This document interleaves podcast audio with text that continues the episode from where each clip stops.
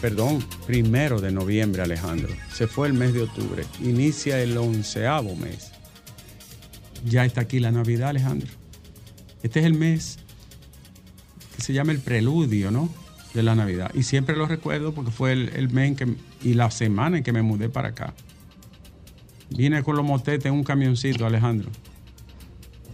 Tres muebles de palito, una cama colombina, un comedor con, con su mantel de cuadrito. ¿Eh?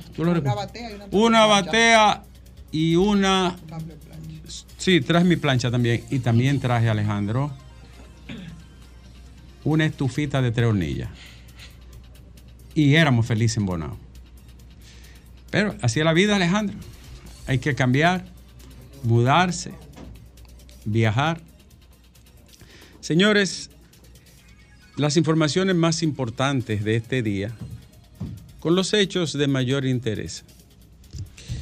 Eh, voy a decir algo muy propio, muy mío, muy personal.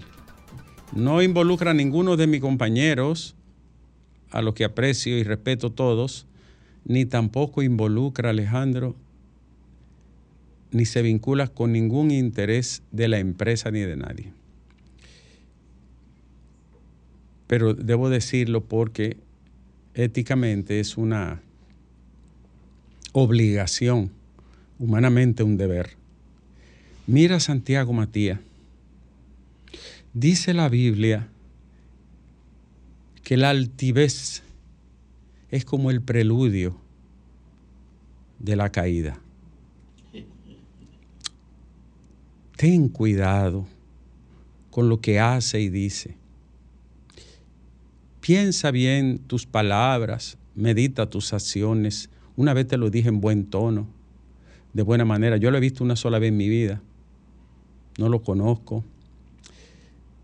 Incluso dije que por tu juventud y el rol que tiene, quizá tenga grandes encomiendas que son capaces de estresar a cualquiera. Pero mira una cosa, Qué desacertadas palabras. Qué desnortados juicios. Qué equívoca posición. Y tengo que decírtelo, primero, porque no te tengo absolutamente ni un milímetro de temor, ni a ti ni a nadie. Segundo, porque mencionaste personas que no tenía que mencionar, como el caso de Antonio España.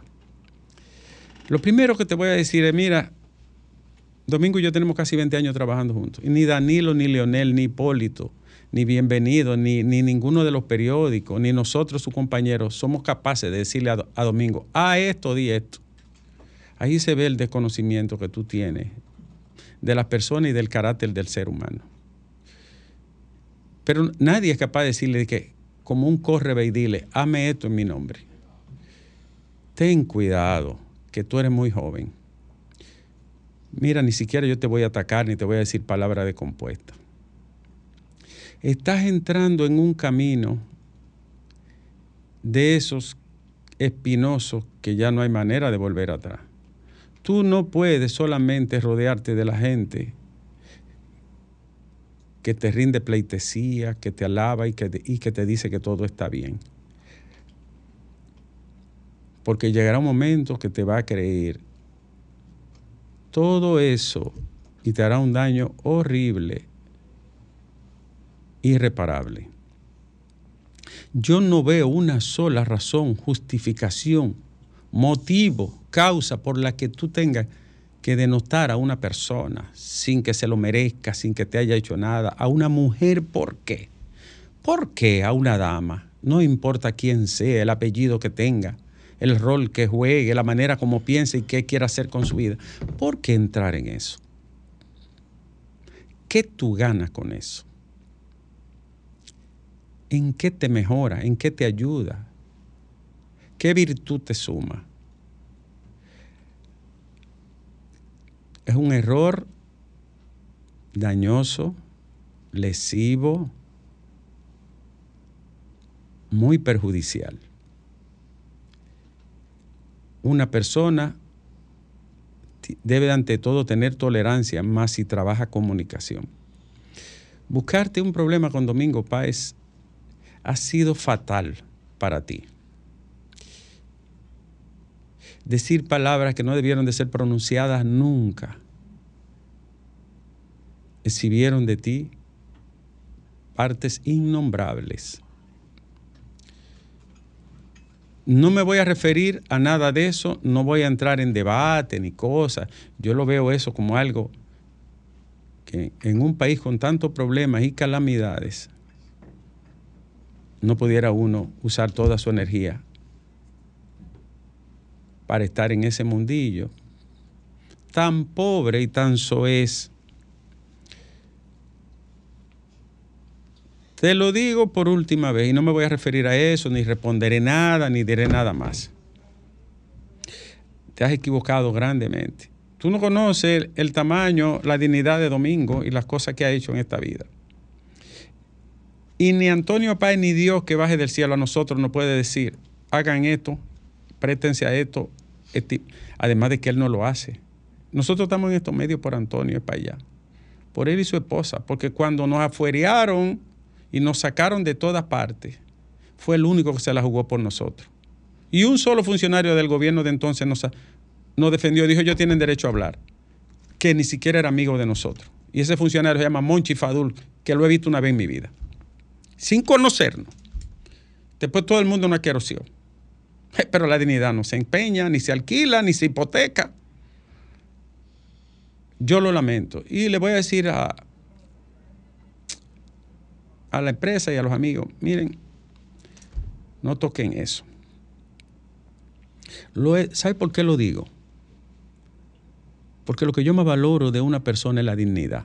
Ni lo que tenga, ni lo que posea, ni la fama, ni el nombre, ni la nombradía, ni la notoriedad. No, lo que yo más valoro de un ser humano es la dignidad. Eso yo no lo, no lo pongo en juego por nadie. Por nada. Lo termino ahí. Y como tú eres una persona que tiene poder y amigos, siéntate un minuto a pensar, solo un minuto, y ponte en el otro lado del ser y piensa qué estará pasando. Vámonos Alejandro y regreso.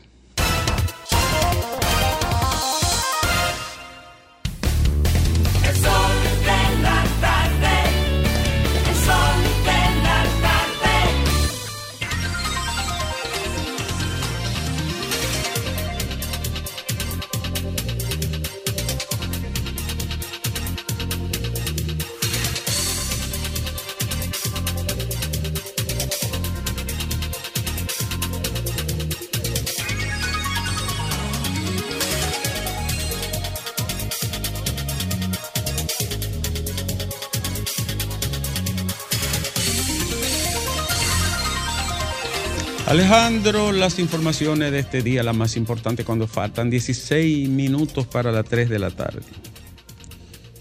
Hugo Vera, te lo comenté esta mañana y te lo repito hoy. Hasta tú te atreviste.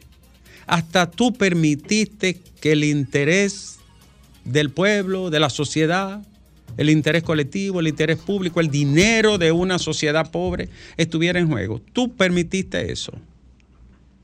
No es que yo creía que llegaste de otra galaxia ni que viniste de Marte. Pero tú, que no tienes la necesidad ni el motivo aparente, hasta tú, Brutus, hijo mío, hasta tú. ¿Sabes qué significa eso? Vergüenza.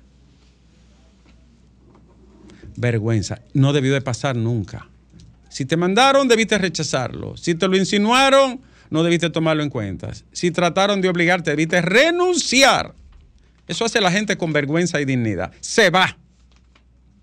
Y manda la porra a quien sea. Desde el 1 hasta el 333. Pero ven acá, mijo.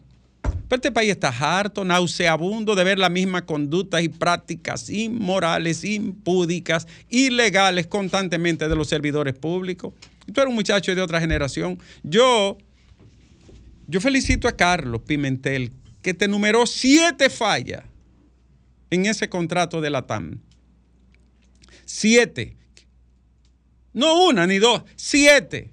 Y la dejaste cruzar. Eso es muy vergonzoso y deprimente.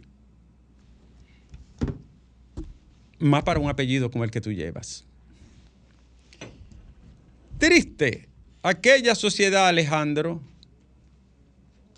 Triste aquella sociedad que amparada en sus grandes hombres y mujeres, sufre la decepción y la derrota ante el triunfo de la inmundicia. Son 16 las personas que han fallecido de dengue en lo que va de año. Y el Ministerio de Salud Pública ha elevado a 15.600 los casos positivos y sospechosos clínicamente comprobables de dengue. Preocupación el dengue, Alejandro. Alta preocupación. No es cuento que es una preocupación no solo de salud, una preocupación nacional. 15 personas, según las estadísticas del Ministerio Rector. Muy triste esto. El 90% de esa muerte eran prevenibles, se podían evitar. Si se hace a tiempo lo adecuado, lo correcto, lo previsible,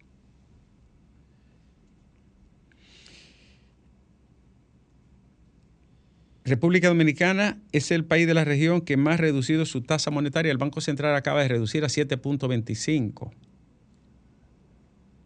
la tasa de la entidad rectora del sistema financiero nacional.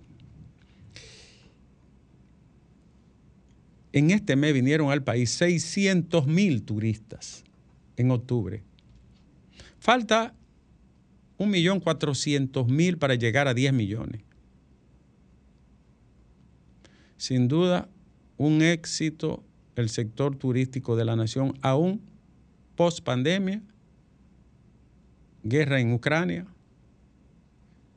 aún fenómenos naturales y otras circunstancias imprevistas que han afectado la economía y el desenvolvimiento ¿no? del turismo a nivel mundial.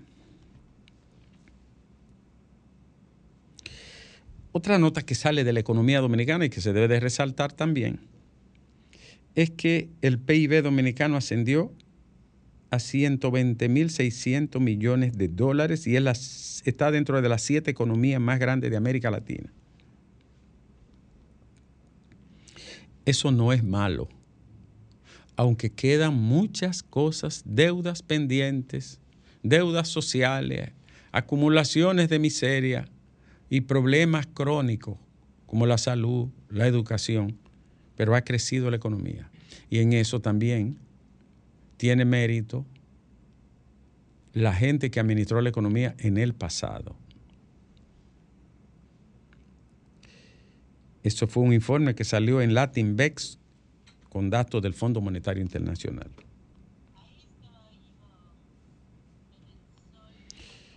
Eh, dile que me deje trabajar. Dile que me deje trabajar.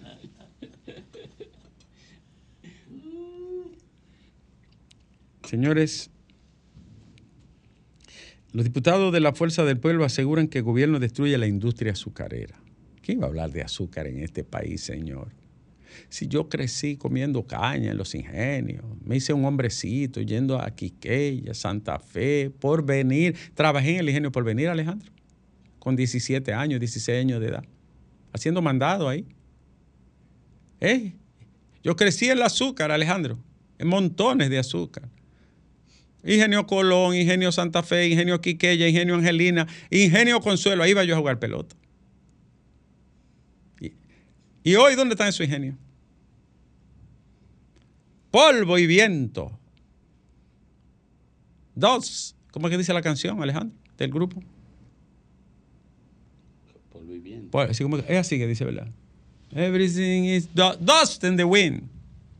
Polvo en el viento, la, canción famosa. ¿Tú, tú la conoces? No, porque tú no más conoces los ratatá. ¿Eh? Pues tú puedes conocer los ratatá y otras opciones, lo que yo le digo a la gente. Porque el cerebro es multidiverso. Tú puedes conocer los ratatá, pero, pero el día entero, tum, tum, tum, tum, tum, tum. No, hay otras cosas, ¿no es así?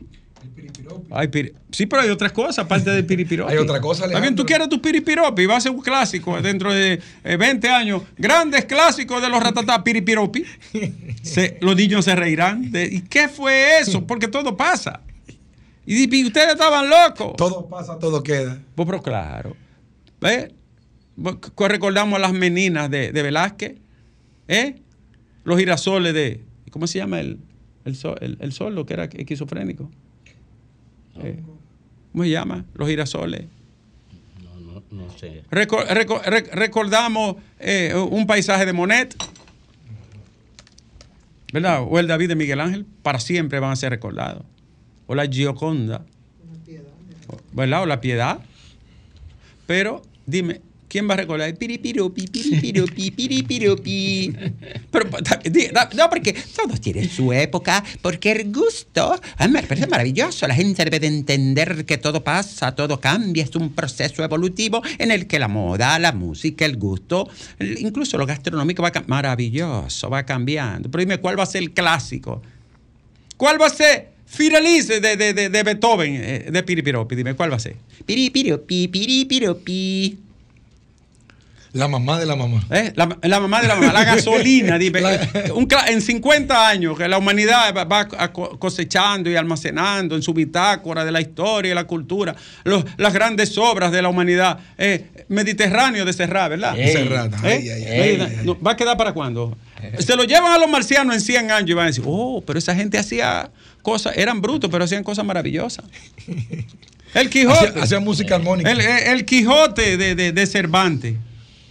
El rey Ricardo III de Shakespeare, Alejandro. ¿Eh? Oh, Madame Bovary de Flaubert. Todas esas son cosas que van a quedar para siempre, para siempre, para siempre, para siempre. Ahora, cuando le pregunten, ¿cuál es la obra clásica del Piripiropi? ¿Qué van a decir? Piripiropi. O sea, no es que sea malo, no es que sea despreciable, no es que sea rastrero, nada. Es que clásico es aquello que por su excelencia, calidad y permanencia es capaz de desafiar el tiempo y más allá. Ilio tempore, dirían los, los antiguos, no así. Hoy tú me vas a decir a mí,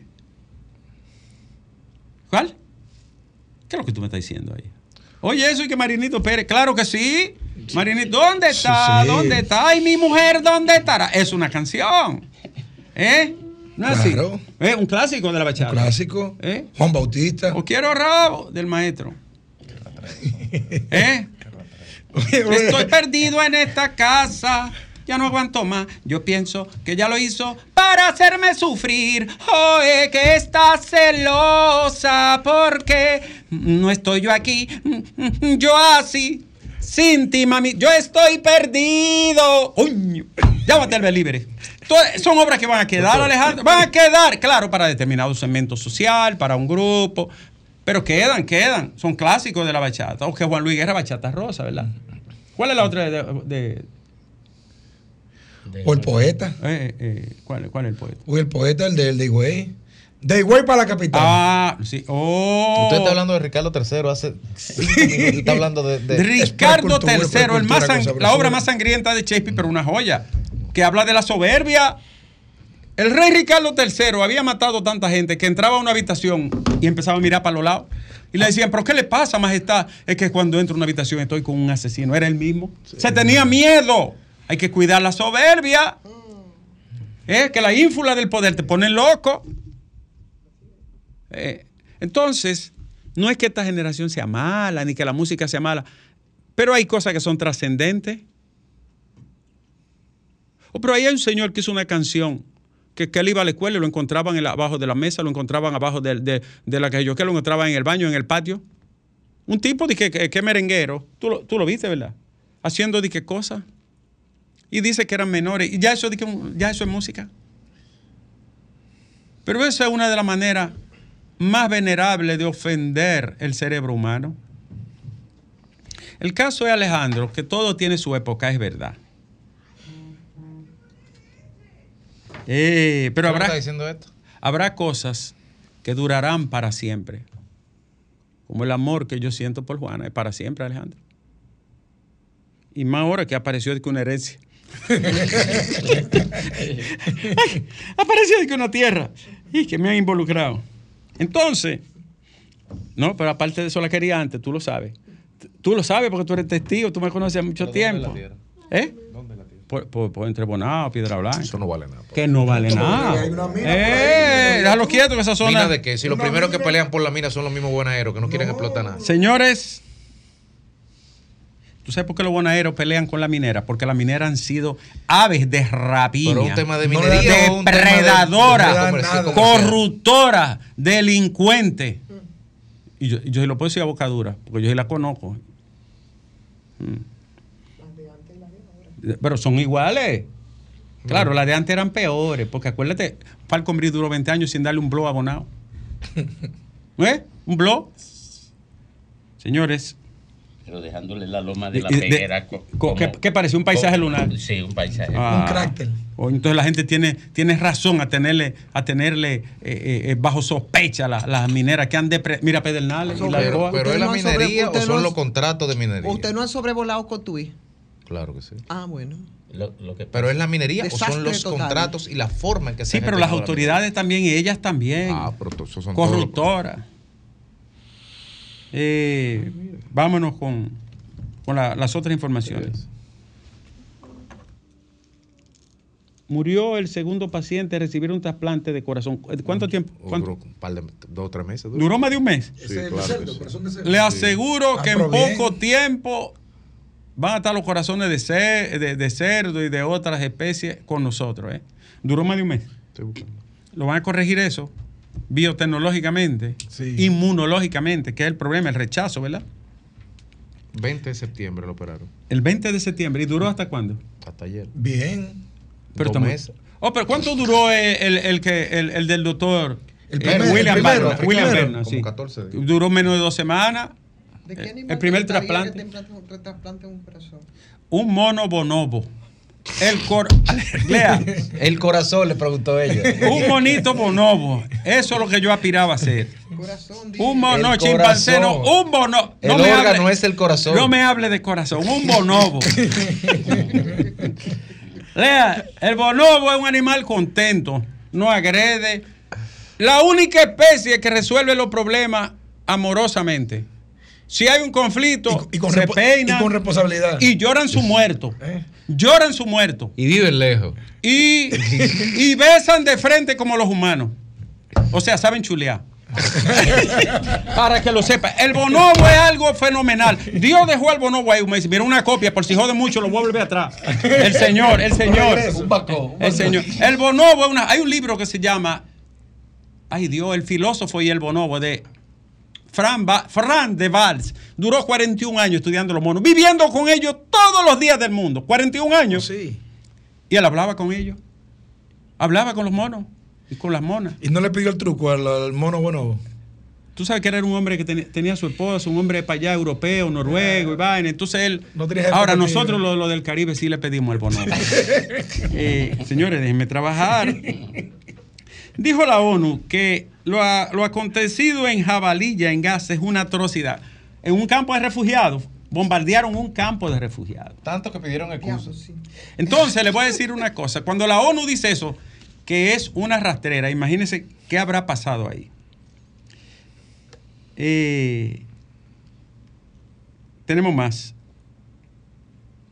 Ah, ¿Qué más tenemos, doctor? el acuerdo de Minú. ¿Usted quiere que hablemos de eso, verdad? No, no, yo solo lo menciono. El acuerdo de Minú. De la buena política. El Por acuerdo. la fuerza del pueblo. Quedará inscrito en la historia, encriptado, Alejandro, el acuerdo de Minú. Y tenemos, tenemos otra, Alejandro. En Santiago, unos niños pequeñitos Ay, Dios mío. torturaron a otro niño. Ustedes vieron eso. Pero terrible. Pero, terrible. pero pequeños. Sí. Ay, esos son niños hijos de la red. Todo lo que ven. Así es. Usted- pero fueron actos de barbarie. Digo, a un niño no se le puede Y no atribuir. escuchar el lenguaje para YouTube. ¿Qué es lo que es? Somos los que para, controlamos. para que lo sepa. ¿eh? Ah, De todo, de todo. Una, una barbarie que no se puede describir. Tú sabes que esos niños lo que están sacando a la luz el hogar. Yo- Es la sociedad. Mira, mira, Ricardo.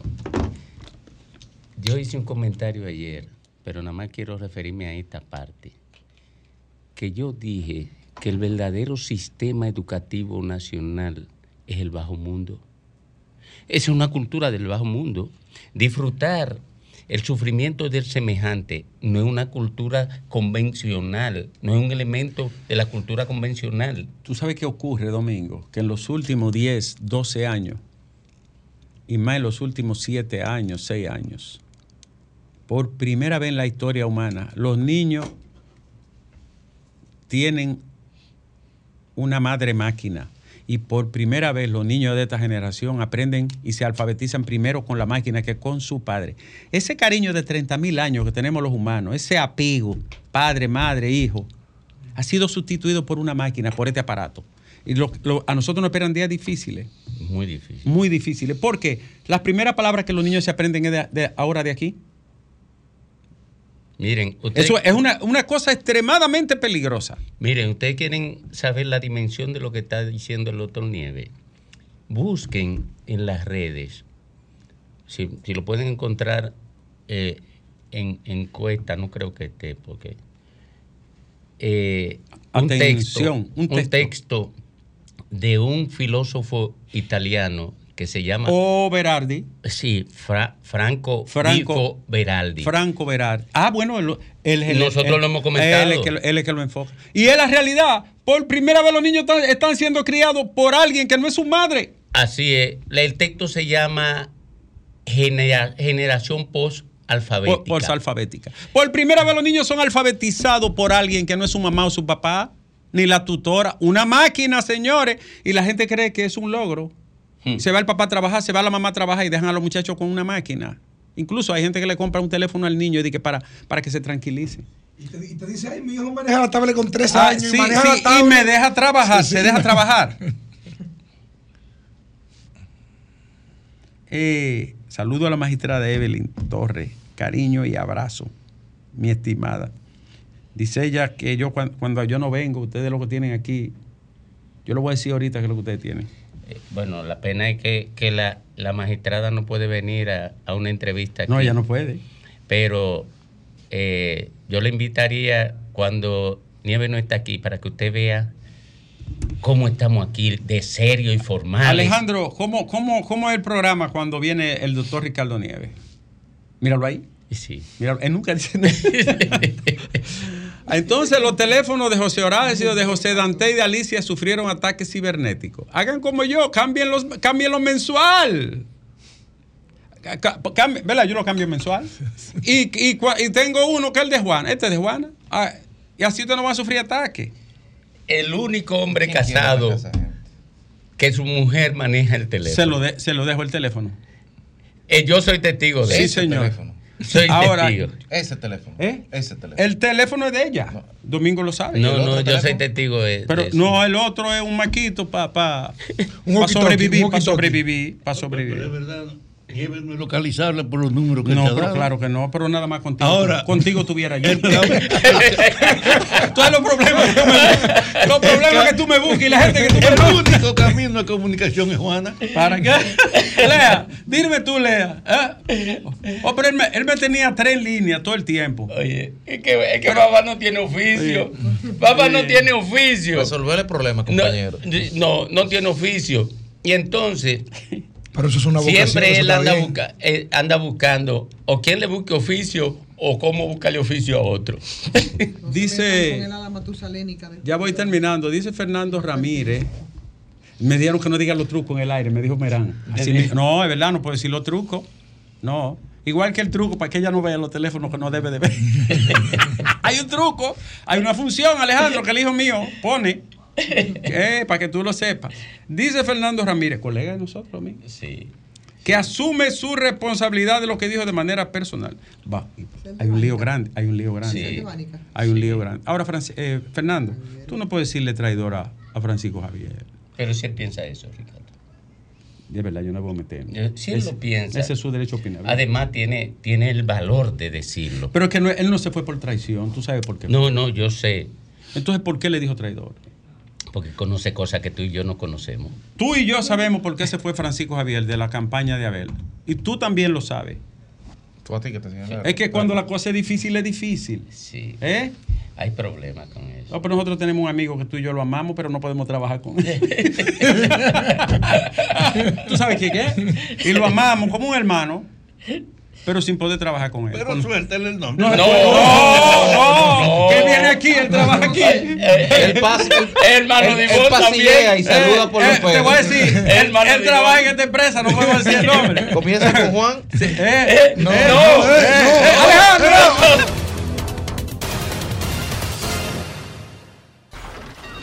Comunícate 809-540-1065.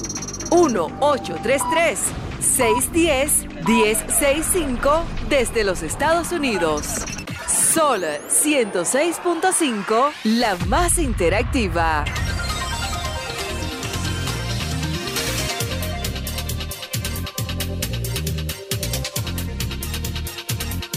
Alejandro, de hablar con la gente. No quería dejar esta información muy breve, muy breve. Y es que ustedes saben que el presidente de la República designó una comisión para el tema del CEA, del Consejo Estatal del Azúcar. El pasado presidente Danilo Medina creó una comisión con Bauta Roja a la cabeza. Y todo Bauta una vez me dijo a mí, a Domingo, nos dijo que lo que él encontró ahí no se podía ni decir. Pero nadie lo conoció nunca. Yo no sé dónde diablo metieron ese informe. Ahora el presidente creó una comisión, pero ahí hay un hombre que yo se lo recomiendo. El doctor Enriquillo Reyes. Está el colega y amigo Fabio Cabral.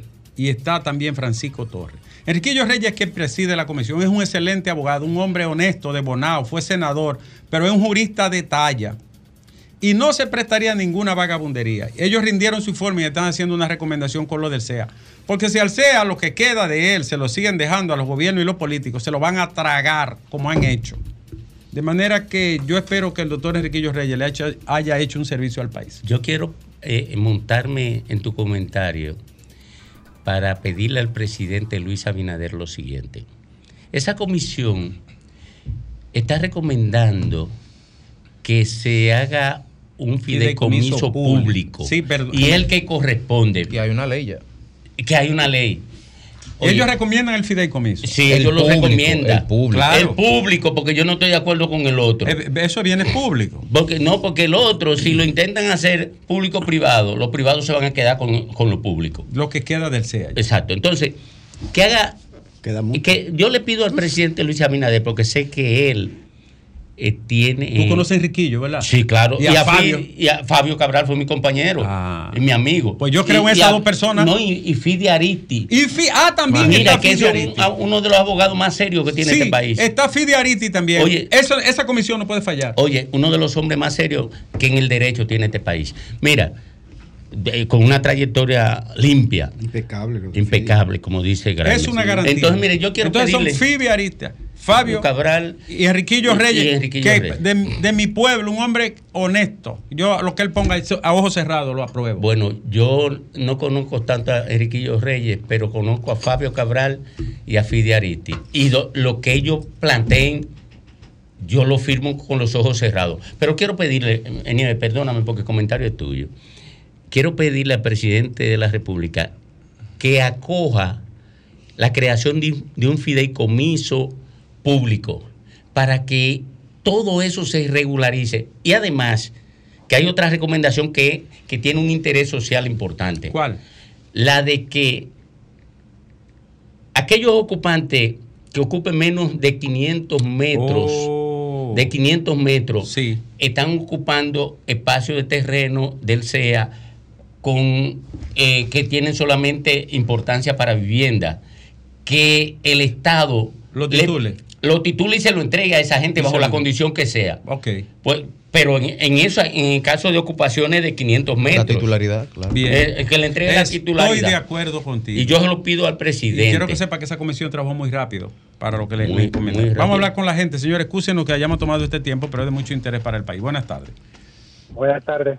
Sí, Quería señor. agregar a lo que dijo el doctor Nieves sobre el bonobo, Sí. que se dice que es el único animal que tiene sexo de frente. No quise decirlo, tú ves, por, por cierta prudencia, pero es la única especie que se aparea cara con cara, aparte de Entiendo. nosotros. Hasta el bonobo y quedarme ahí. Gracias, querido. Yo, si, si la reencarnación existe, yo quiero ser un bonobito, humilde, un bonobito tranquilo. Entonces, Ricardo, después de los seres humanos, el único animal que hace sexo por placer, puro placer, no para no, reproducirse. el único. Habría Para, que- para hab- Habría que preguntarle al bonobo. el bono. No, pero es que Ma- en pero etapa más- que no pero- está en pero- reproducción. Pero Malabonova, seguro. No, es que es lo mismo. Bonoba y bonobo es lo mismo. Los dos son buenos. Son como los veganos. Buenas tardes. Buenas tardes. Adelante. También. Sí, doctor Sí. Nieves. Sí, porque yo quería- Sí, Yo sí. quería decirle que la generación a los foques, como la describe Domingo Páez, Sí, señor. hace 200 años, lo dijo en un manifiesto antes de morir, Simón Bolívar. Yo puedo decir eso que dura menos de un minuto. Ya vamos, diga, dígalo, señor. Sí, dice, Simón Bolívar dijo, la independencia es lo único bien que hemos conseguido a costa de todos los demás. Los que han servido a la revolución han arado en el mar. En América no hay buena fe en los pueblos y tampoco en los individuos. Los tratados son papeles, las constituciones libros, las escuelas combates, la libertad anarquía y la vida un tormento. Estos pueblos caerán irreversiblemente en manos de la juventud desenfrenada para luego caer en la de tiranuelos imperceptibles de colores y de raza, Ay, ay, ay, ay, ay. extinguidos por la ferocidad y devorados por los crímenes. Gracias, querido. Le faltó un pedacito nada más. He liberado un puñado de naciones y ahora no saben qué hacer con su libertad. Juño, pero qué grande era Bolívar. Pero qué gigante tan grande. Buenas tardes. Buenas. Aló. Adelante, señor. Sí, buenas tardes. Buenas tardes. Buenas tardes. Eh, le habla Guzmán. Oye, Adelante, yo nunca en mi vida, nunca en mi vida pensé que un presidente de un país va, se va a poner de ridículo de que a jurar que le va a dar un, un, un empleo de que a, un a otro político. Eso da, eso da asco. Yo nunca pensé que, mira que yo le tengo aprecio, ¿sabes? De- pero, Mucho, mucho aprecio, sí. Pero ahí sí se lo hizo mal. Bueno, pero fue Muy que, mal. fue que el hombre lo sorprendió. porque, porque lo sorprendió. Él lo está juramentado. ¿Qué, te- qué sabe lo que va a decir él? Buenas tardes. Buenas tardes. Ahí se pasó de tigueraje. No, no, no. Él mandó una carta. Sí, buenas tardes. Buenas tardes. El Partido Cívico Renovador. El partido. Adelante. Adelante, le escuchamos, señor. Cuando tú estás coordinando hay un relajo. No, le estamos escuchando, adelante. Parece que él se fue. Buenas tardes. Es que ellos, no- los nuevos no dejan hablar a la gente. Buenas El tardes. restaurador. No, oye, qué te tiene. Buenas tardes. Mira, me- me llamó la atención. Adelante. Sí, Juan de San Luis. Juan. Es para decirle a los diputados de la Fuerza del Pueblo que fue Lionel quien nos vendió todos los ingenios. San Luis era algo maravilloso. Pero aquí la gente le da un brinco a los periodos, a los periodos presidenciales. San Luis, pero San Luis, San Luis no lo privatizó Leonel. No. Pero, pero- pero Lionel fue que vendió todos los ingenios. Sí, pero no San Luis, viejo. Sí, pero Lionel fue que acabó con todos los ingenios. Ya llegó donde iba. Eso- eso estaba Buenas tardes. el la radio. Buenas tardes, Señor señor. Nieves, ¿cómo está? Bien, gracias a Dios, hermano. Qué bueno. Para mí es un placer escucharlo y hacer esta denuncia que tengo tiempo detrás de usted. Haga la denuncia, querido. EDE este o las EDES están haciendo una deforestación pasiva en lo que es aquí Santo Domingo. ¿En qué lugar? Eh, eh, dígame en qué sitio específico. Tengo, tengo fotos, eh, videos, no tengo fotos de cómo están acabando con los árboles con la vida excusa que es mantenimiento para el cableado. Sí. ¿Dónde es eso, señor? ¿En, cuáles calles? Dígame dónde. Para, para- Oh, Santo Domingo Norte, por ejemplo, en el Parque Mirador Norte. Es de este, es de Eh, este, abusadores. Ustedes pueden hacer un raleo sin necesidad de depredar. En la Independencia, Independencia. frente al Moscoso, frente al Moscoso, pues yo tengo todas las imágenes. Mándame la foto al teléfono de Lea. Eh, no tengo el teléfono porque primera vez que lo contacto. Ah, es la primera vez. No, necesitamos esa foto. con usted. Dame el teléfono de aquí, el, el WhatsApp de aquí. 809. Deme un segundo. Espérate, anota, mi hijo, para que me mande esa foto, para ponerla en pantalla aquí. 809. Da- dale otra vez, Alejandro. 537-9367. 537-9367. 537. 809 Sí. 9367. 537-9367. Mándeme la foto ahí de una vez. Y, Perfecto, gracias por la denuncia. ahora mismo. Es de este irresponsable. Buenas tardes. Abusadores. Solo le va a decir eso. Abusadorazos, charlatanes. Buenas depredadores. ¿Cómo se Buenas tardes. director? Porque lo cambian mensual ahí los directores en EDF. El sol de la tarde a Nueva York, ¿cuándo? El sol va para Nueva York. ¿Cuándo es domingo? ¿Qué nos? Nosotros no vamos, recuerdes. ¿Cuándo Eh, es? eh, eh, hay una programación que Lea tiene del sol de la Sí, mañana. pero que nada más hay tres gente. Entonces Sí, dijimos sí. que había que incluir un cuarto. No, no, pero oye. No, dijimos que iban cuatro. Era vamos pronto, eh, antes de diciembre, Dios mediante. Eh, Bueno, mire, y decirle a José Lalu que no machea, no machea, preocuparse por la educación y al mismo tiempo promover el dembow. Eso no hace más. Bien, gracias, querido. eh, eh, de desde Nueva York. Entonces, ¿cuáles, ¿cuáles son los que están, Alejandro, en el viaje? Eh, Mira son- quiénes van, mira. son que- Tum, tum, tum. Ajá. Tum, tum, tum. Yo no voy. Y tum, tum, tum. Dijo, Lo que- yo vine no va. Y la nueva. Sí, va la reina. El otro. Yo no la vi en la lista. El otro no. ¿Y el otro? Eh, El, el, el viejito. Mm. No, ese no va. Y el. Ah, pues hay cuatro, déjalo ahí. Y el de San Cristóbal. El de San Cristóbal. No es muy nuevo todavía. y, y el nuevo, yo vine. No, que a Eh, mí no y me el invitan. diputado ¿eh? de la Eh, no, porque él, él, él estaba en Europa, no puede salir otra vez. ¿Cómo que no? Pues yo tengo y visa. ahora que él salió, y, Ivonne, ahora que él salió, el del show de mediodía va. No, ese es lo de Tutanada. Ah, pues Alejandro, ¿quiere que va?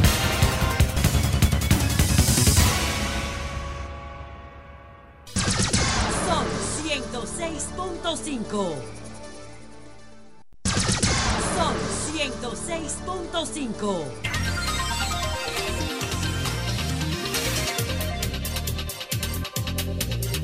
Bueno, retornamos al sol del país, al sol de la tarde.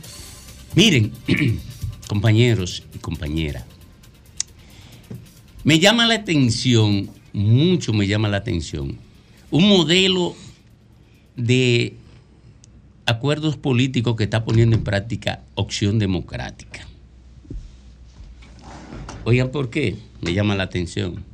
O sea, el partido que dirige Minuto. El, el partido, el partido de Minú Tavares. ¿Por qué? Porque Minú está negociando con distintos partidos en demarcaciones diferentes. Eso implicará que en un lugar la opción democrática va a ser eh, aliada de el que enfrentará en otro lugar.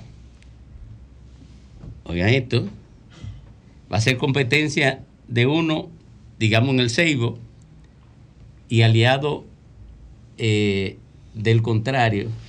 En otra demarcación. En Miches. ¿Qué impacto puede tener eso en la militancia? ¿No la confunde? Pero So- es que yo, eh, Domingo, es que ¿en- yo creo en que la cuál militancia? Exacto, eso te iba a decir. Es que la militancia de, de opción democrática es muy del casco urbano, muy de ciudad. Urbanitas.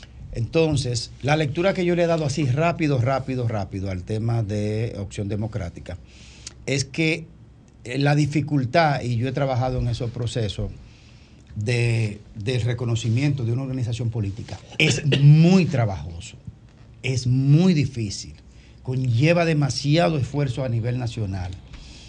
Eh, y yo creo que ese tema de las alianzas de, de, Minú y su equipo, yo creo que tiene que ver con la necesidad político, política de territorio electoral, de crecimiento político en materia del territorio, en materia electoral. De no aliarse, Opción Democrática, democrática corría el riesgo de perder la el reconocimiento de partido del sistema. Porque para mantener el reconocimiento de partido del sistema, tienen que tener dos condiciones. Sacar un porcentaje específico de manera directa o sacar aunque sea 1%.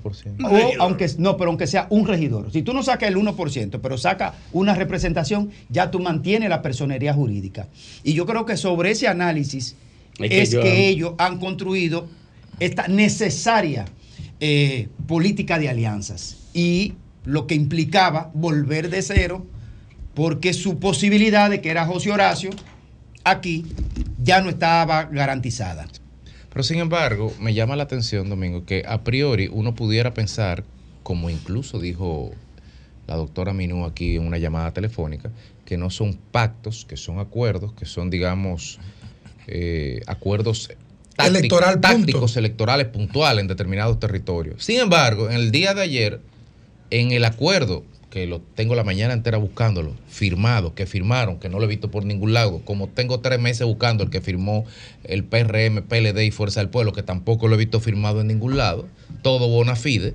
Eh, en No, ese acuerdo, en ese acuerdo, tráelo por favor. No, pero ese viene ya. Tra- Tráelo, tráelo. Es un- Y- y- 100 días y- más y- tarde. y viene chulo. Entonces, eh, Fuerte. sin embargo, en ese acuerdo, Grande. si es como Grimer dice, y a priori estoy de acuerdo con él, te señala que como fuerza opositora están compelidos a sacar al, P- al PRM del poder.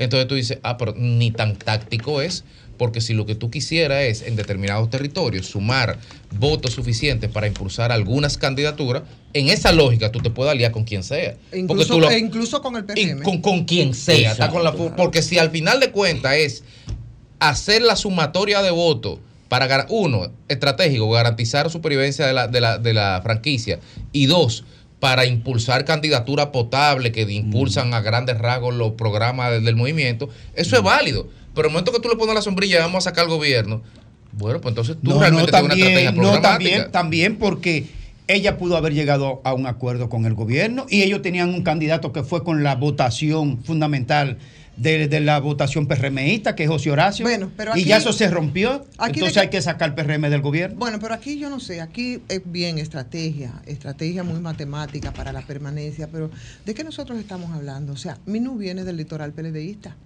Y la forma de cómo Minú salió y todo lo que Minú dijo con crítica hacia los partidos tradicionales, yo digo entonces, ¿qué es lo que pasa con esos partidos? que- Sepultó el discurso. Exacto, arrastran, movilizan gente, eh, nos mantenemos ahí, pero el discurso de Minú no es ese.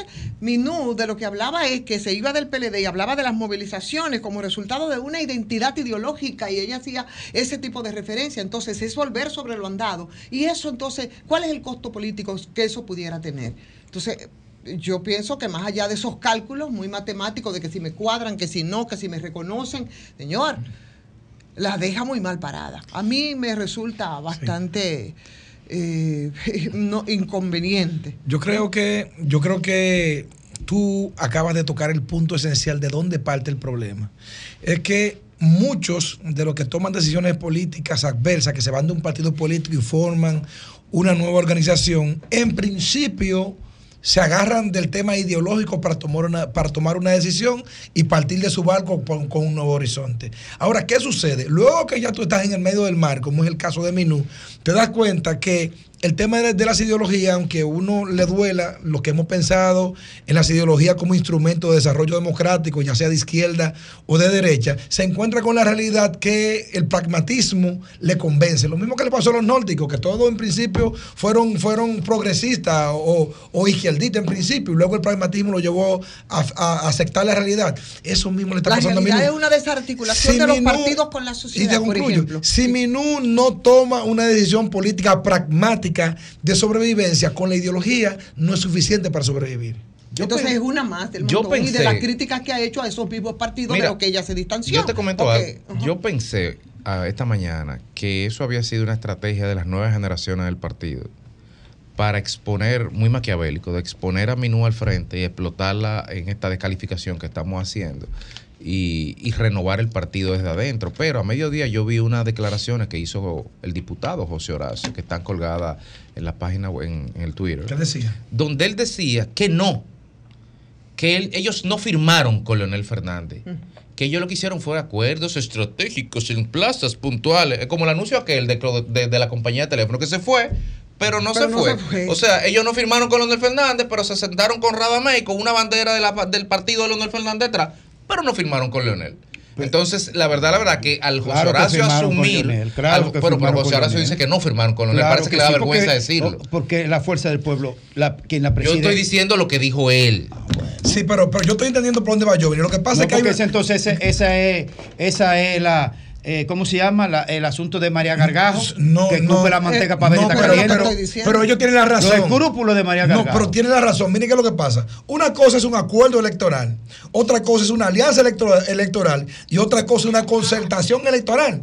Un acuerdo electoral simple y puro es que yo voy en una, en una demarcación con la intención de, de- de- de favorecerme tú a mí y yo a ti con el tema de los votos. Es un acuerdo electoral. Óyelo ahí, perdón. Óyelo ahí, óyelo ahí. Perdón. Óyelo ahí. Vamos a ver. No, no es una alianza con Leonel Fernández. Opción Democrática no está apoyando eh, a Leonel Fernández a la presidencia de la República ni en primera razón. ni en segunda. No, no una alianza con No, no, no, tiene, tiene razón y concluyo. Entonces, una alianza electoral lleva otras connotaciones porque lleva a firmar cierto, cierto pacto, ¿verdad? por qué De gobernabilidad foto, inclusive. entonces? Déjame decirte ahora bien, ¿qué es lo que sucede? Ellos están buscando gobernabilidad abajo para mantener su personería jurídica, pero arriba tienen su candidato. Entonces, eh, tenemos Alianza eh, RD. Rescate RD. Rescate RD. Que es una concertación, no es una alianza. tenemos la alianza. ¿Cómo que concertación? ¿Qué concertación? ¿Qué es una concertación? Es una alianza. Es concertación. Explícame, ¿cómo? Pero venga, ¿Qué es una concertación? Vamos. Que una concertación es una visión Perdón, país perdón, de perdón que te rescate de la nación. Defíneme concertación, alianza y pacto. Para que No partamos hay, de- no hay- no problema. No, y acuerdo electoral. Y acuerdo. Y- y- electoral. y agréguele, No, profesor. Regresamos. regresamos. Un acuerdo electoral simplemente es el pacto entre dos partidos para sacar votos uno con otro. Una alianza electoral busca beneficios más allá de ganar una curul. O sea, también busca incrementar posiciones que muchas veces van más allá de los partidos. Y una concertación electoral tiene más bien, más que el voto electoral, lleva una visión país. Por ejemplo, yo me junto contigo para ver No, cuál conmigo es. no, contigo, está bien. Sí. Voy a Grimer, Grimer, Sí, que más sí, cercano. sí, sí, Grimer, cuenta Grimer. conmigo, cuenta yo conmigo. a Grimer y digo mi visión, por ejemplo, sobre el medio ambiente. Y yo, en mi plan de gobierno, acepto el plan de gobierno también de Grimer Méndez. Y gane él o gane yo. en una Por eso, entonces ahí asumimos tendría, una misma visión. entonces sería nuclearse a través No, no, de esa, está bien, espérate, está bien. sería nuclearse a través de esa concertación Sí. que ahora dices tú que ¿qué se llama el pacto del qué, ¿cómo fue? ¿Qué- Rescate RD. El rescate Es RD. una concertación. Una Sí, concertación. uno se lo aprende esa, Nucleada alrededor de qué? Lo que no se pone en juego ahí entonces es, es el, el candidato. Hay- en hay- este hay- caso. ¿Cómo- propósito. ¿Cómo es la cosa? Sí, Porque no, tú me sí, mucha sí. confusión. No tienes razón. Lo que sí. pasa aquí simplemente, o sea, la concertación es una visión de gobierno, una visión país, de temas que nos unen. O sea, vamos a dejar de lado lo que nos divide y vamos a sentarnos para lo que nos une. Medio ambiente, este, eh, eh, eh, el, el Las tres tema, causales, por decir el tema monetario, las Sí. tres causales, cualquier sentido que sea país, que rescate el manejo de la economía, el manejo del turismo, una visión país. Eso Frente a Haití, una pro- una- Bueno, pero esa- propuesta haitiana, Pero esa concertación se pudiera hacer entonces hasta con el partido oficial, si ese es el objetivo, frente a temas que afectan No, a la ahí lo divide un propósito. Porque dime, ¿cuál, Ah, no, ahí lo divide un propósito, porque hay un propósito fundamental, sacar al que está del poder. Por ejemplo, en esa, en ese rescate está, está, por ejemplo, Elia Huesin Chávez, que es abiertamente ultraconservador, que tiene postura de la, de la Biblia en la escuela, eh, la, la- la- la protección de la vida desde la concepción hasta la muerte, que yo cuánto. O sea, hay concepciones en esa área que no, que no comulgan con otros sectores dentro de la misma alianza absolutamente en nada con él, pero tienen un propósito que los une. Lo que nos une. Que es ser mayoría electoral para hacer conformar gobierno y sacar al que está del poder. Ahí no hay discusión. Pero miren una cosa, escuchándolo a ustedes uno ve cómo se ha degradado el concepto de la política.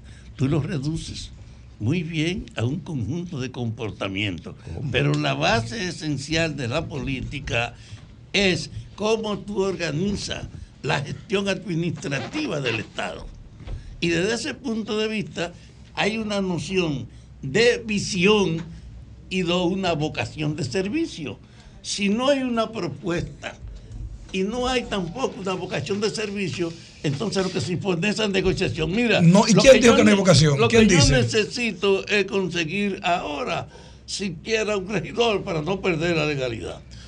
No, no, pero es un pacto electoral. Eso hablamos en principio. Hicimos una diferenciación. Pero no me degrade la política. No, es que usted, lo que pasa es que usted interpreta la degradación a una opinión diferente a la suya, ese es el problema. No me degrade la política. Usted le dije La inclusive, oye, política usted. es una actividad que tiene como esencia servir a través de la organización estatal para propiciar logros que deben ser conocidos con cuestión de compromiso. Pues el resto es una degradación de la política. Lo que ha pasado con Minú es una muestra que la preocupación esencial es, primero, no perder la legalidad. Segundo, no importa con quién tú te localices y para tener tu propia identidad tú tienes tu propio campeón, tu propio proyecto. Ella tiene su presidente. Eso aplica a Binader y a Zorrilla ahí mismo también, que no importa con quién Pero te ven acá, está hablando de la política, eso son todo evidencias de la degradación, que es a lo que yo me refiero. Hay que recuperar la visión y el mérito que tiene este gobierno, que fue portador de una visión. Y mi crítica es que no ha sido consecuente con su compromiso, porque eso es lo que tiene que hacer cualquiera. Una plataforma. Los opositores son unos leones denunciando, rechazando por lo que dice Reimer. El papel es quitar al que está. Porque en el fondo la lucha es cómo tú controlas lo que existe. Una pregunta, Fafa. No es una noción de servicio, Fafa. eso no es política, Fafa. es un relajo. Fafa, pero, pero, pero lo que pasa es que, que tu, tu análisis tiene un sesgo. ¿Por qué? Porque es la práctica del mismo partido de gobierno y la oposición. Entonces tú no le puedes plantear que la oposición lo hace mal si el gobierno hace lo mismo. No, yo he Eh, dicho, yo he dicho para la política. Correcto, entonces, porque nosotros estamos analizando un evento en particular, es verdad lo que tú dices y yo concuerdo, que la política se ha degradado. Claro que sí. Ah, pero se ha degradado porque lo que está haciendo el PRM era justamente lo que le criticaba a la oposición anteriormente, lo que le, lo que le criticaba al PLD cuando estaba en el gobierno, que está reciclando la corrupción a través de los pactos políticos. Por eso yo digo, hay varios pactos, rescate RD, reciclaje de la corrupción PRM y ahora se inaugura con Minú otro modelo, sobrevivencia RD. ¿Y qué se.? Ay, perdón, perdón. Ya.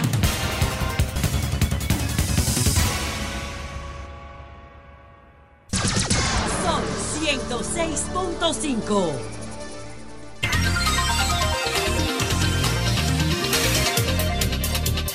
A las 3.48 minutos en el sol de la tarde, en el sol del país, el patriota, don Rafael Fafa Taveras.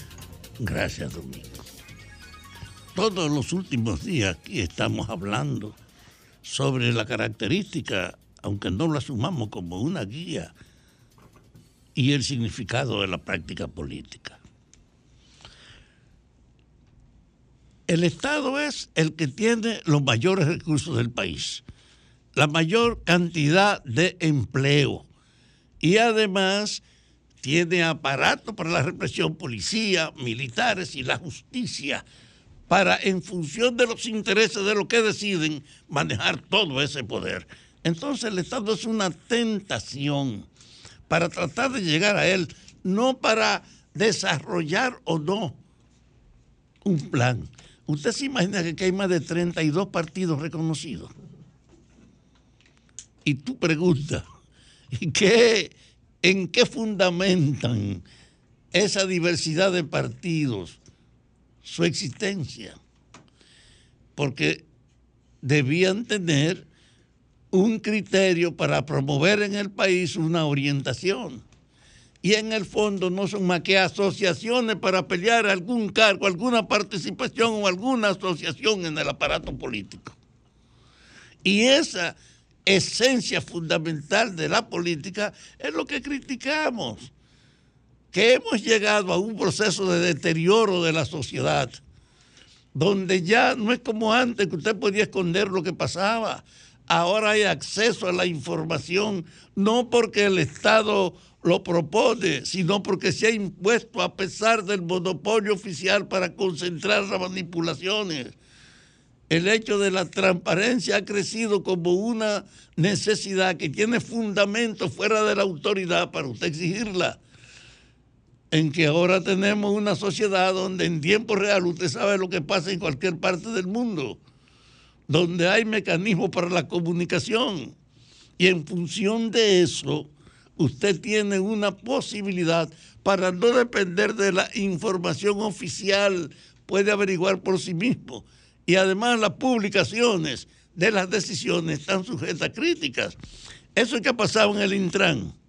Usted se imagina que 1.500 millones de pesos en el Intran, detenido porque siete argumentos justifican su detención y nulificarlo. Y eso que pasa en el Intran está pasando en todas las instancias de donde hay dinero y competencia en tratar de cómo tú lo organizas, de cómo tú favoreces, porque lo que prima en la política no es el servicio, es el interés de aprovechamiento. Eso es parte de la esencia degradante de la política. Y por eso yo he insistido que hay que tener una conciencia para recuperar la naturaleza de la política. Que ese esfuerzo tiene que comprometerse con una visión y después con una práctica.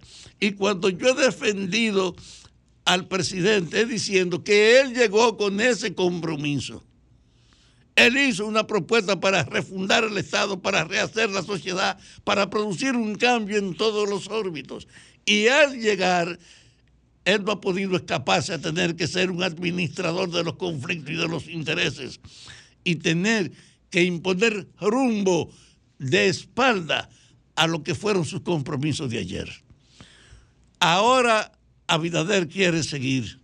Yo he dicho, la única fundamentación que él puede tener para seguir es que vuelva a fortalecer su compromiso frente a su propuesta, a que seguramente diciendo que él va a impulsar en primer lugar sus cambios, no a querer administrar los conflictos en función de los intereses que se presentan, sino de empujarlo. Yo quisiera ver así como hay una campaña para que en los contratos y concesiones del gobierno usted tenga acceso para saber dónde no puede explicarse que están escondiendo intereses, que es por lo que ha pasado Intran. Pero ahora tenemos el problema de la salud, que es un problema nacional de servicio. Y yo vi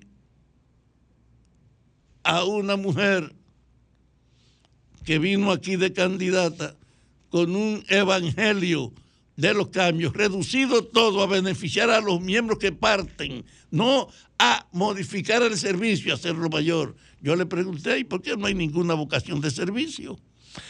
En el fondo, lo que está primando es el interés particular en la práctica política, no el servicio. Es la ausencia de visión y es la vocación de la voracidad y de todos los intereses. Este es un gobierno que regula una sociedad de asaltantes y de tigres. Ah, ustedes están hablando, Carlos Foque, que es una generación, ajá, y es una generación al margen de la política. En la política hay también una tendencia a los foques que usted aprovecharla, aprovecharla al margen de cualquier orientación, sin compromiso que no sea su propio beneficio, utilidad. Y a eso es que hablamos que es degradante. Todos ustedes debían tener una visión, pero el compañero Reimer dice que el papel de la oposición es luchar por quitar al que está. Y eso es un elemento. Pero la pregunta es, ¿cuál es la visión que ustedes tienen para sustituirlo? Salir de ello. No hay una preocupación de contraposición programática. No existe eso en el país. Y entonces, esa degradación de la política, de no ser la expresión de una pretensión colectiva de superación o de mejoramiento del el ejercicio de la autoridad, es la vergüenza. Y es en ese marco de deterioro que usted puede entender una conducta como esa de orientar a que tú, no importa con cuál partido y con el que te convenga, hacer un acuerdo en cualquier sitio del país y tú mantener tu propia aspiración individual, pero en esa diversidad porque no quieres perder tu reconocimiento. Son vagabunderías. Entonces, en ese marco yo insisto en una cuestión de fondo. Hay que recuperar la política, pero a partir de visiones para hacerlo y que, que los que se han comprometido con visiones, como fue el caso del presidente Abinader, recuperen el compromiso de orientar su práctica fundamentada en esa propuesta, no en adecuar y acomodarse a la diversidad de intereses con lo que tiene que jugar un presidente.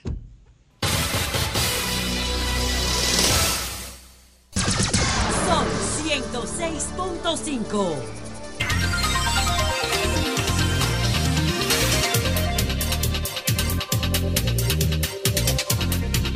Bueno, retornamos al sol de la tarde, al sol del país, esta vez con la reina del sol, Ivonne Ferreras. Gracias Domingo, saludos República Dominicana, como todos los días desde esta tribuna que es el sol de la tarde.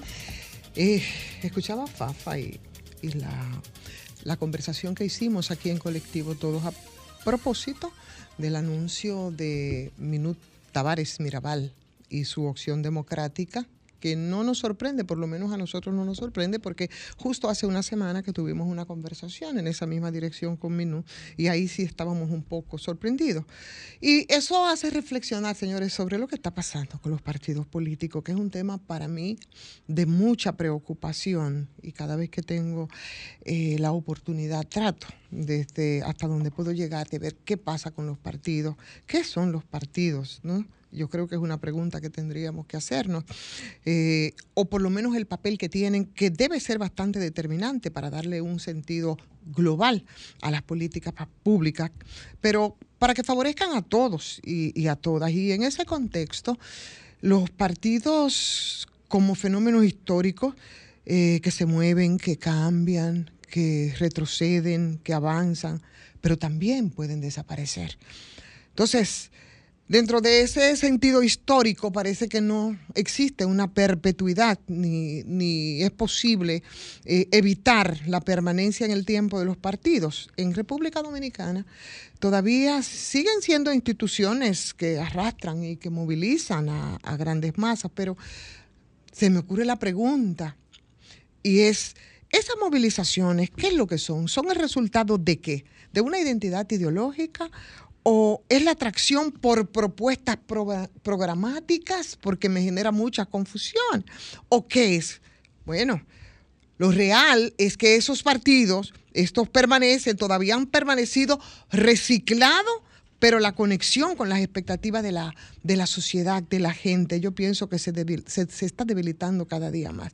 Por eso, la principal característica de esos partidos que yo sí insisto en que hace mucho tiempo están en crisis, devendría en la desarticulación de esos partidos con la, con la sociedad. Y el rescate de esas prácticas, de esas prácticas políticas positivas quizás del pasado, se torna muy lejano en el tiempo y los partidos ya hay que darle una mirada distinta, por lo menos en esta coyuntura, porque hay una especie de desconexión partido-sociedad que limita esas capacidades que tienen que, que movilizar masas alrededor de ideas, pero de ideas, aun cuando sean diferenciadoras, y tienen que recurrir a esas prácticas lamentablemente, que es lo que pasa ahora, que son clientelistas, que son eh, recursos que más que aportar erosionan la democracia. Pero lo más dramático es que hay un escenario en que quien no lo hace, señores, simplemente logra poca representatividad electoral y opera como una fuerza marginal en la sociedad, porque ya el clientelismo, que es lo que impera, ese paternalismo que harta y que lo utilizan todos, se ha convertido en una especie de cultura política que atraviesa todo el tejido social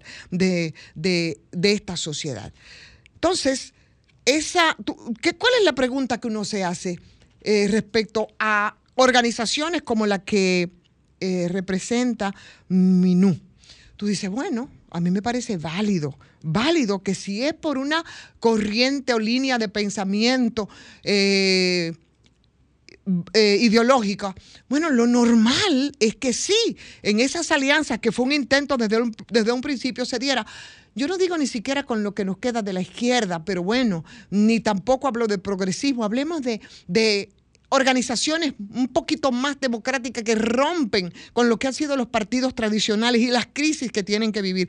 Eso y esa posibilidad en República Dominicana es un fenómeno que, se, que ha devenido en un paciente enfermo, sin esperanza de sanar. Y son esas posibilidades de romper, por lo menos con las formas de hacer política que, ha- que, que han reproducido los partidos del sistema, los partidos tradicionales y los aportes de la izquierda a la construcción de la democracia.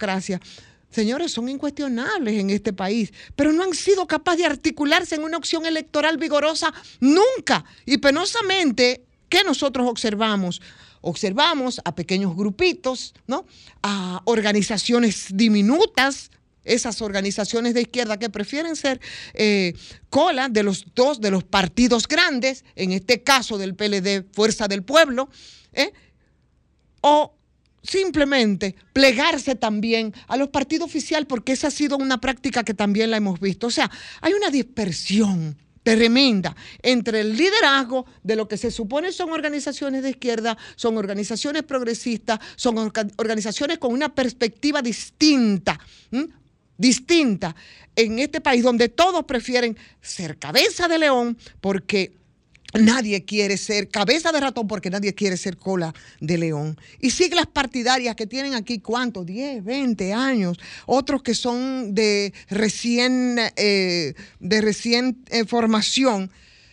Quien las acaudilla se cree que puede ser presidente del país y descalifica todo lo demás. Y eso ha sido una desgracia para esos partidos que han, deberían de ser las alternativas en momentos en los que, según mi punto de vista particular, esos partidos están en crisis. Los cabecillas de los partidos de izquierda, por ejemplo, aquí no se puede sentar juntos en una misma mesa. No, nunca ha existido, pienso yo, un esfuerzo que sea realmente unitario de la izquierda dominicana. Ahora, en esta misma coyuntura, muchos de esos grupos se suponían que iban a, eh, a presentar un bloque que, si bien es cierto, por las condiciones probablemente no iban a jugar el papel deseado que, eh, que, que quiere la sociedad en, en las próximas elecciones. Pero yo creo que se podía acumular la suficiente fortaleza como alternativa y no lo que está pasando.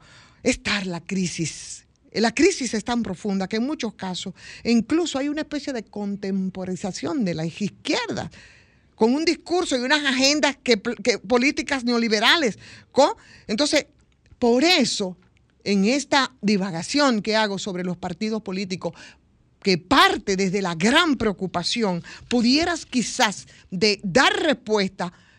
Lo que acabo de reflexionar, dar respuesta a los que se han sorprendido y se preguntan en estos momentos, ¿qué haría Minú en el PRM, en el Partido de la Liberación Dominicana? ¿Qué busca Minú Tavares en la Fuerza del Pueblo?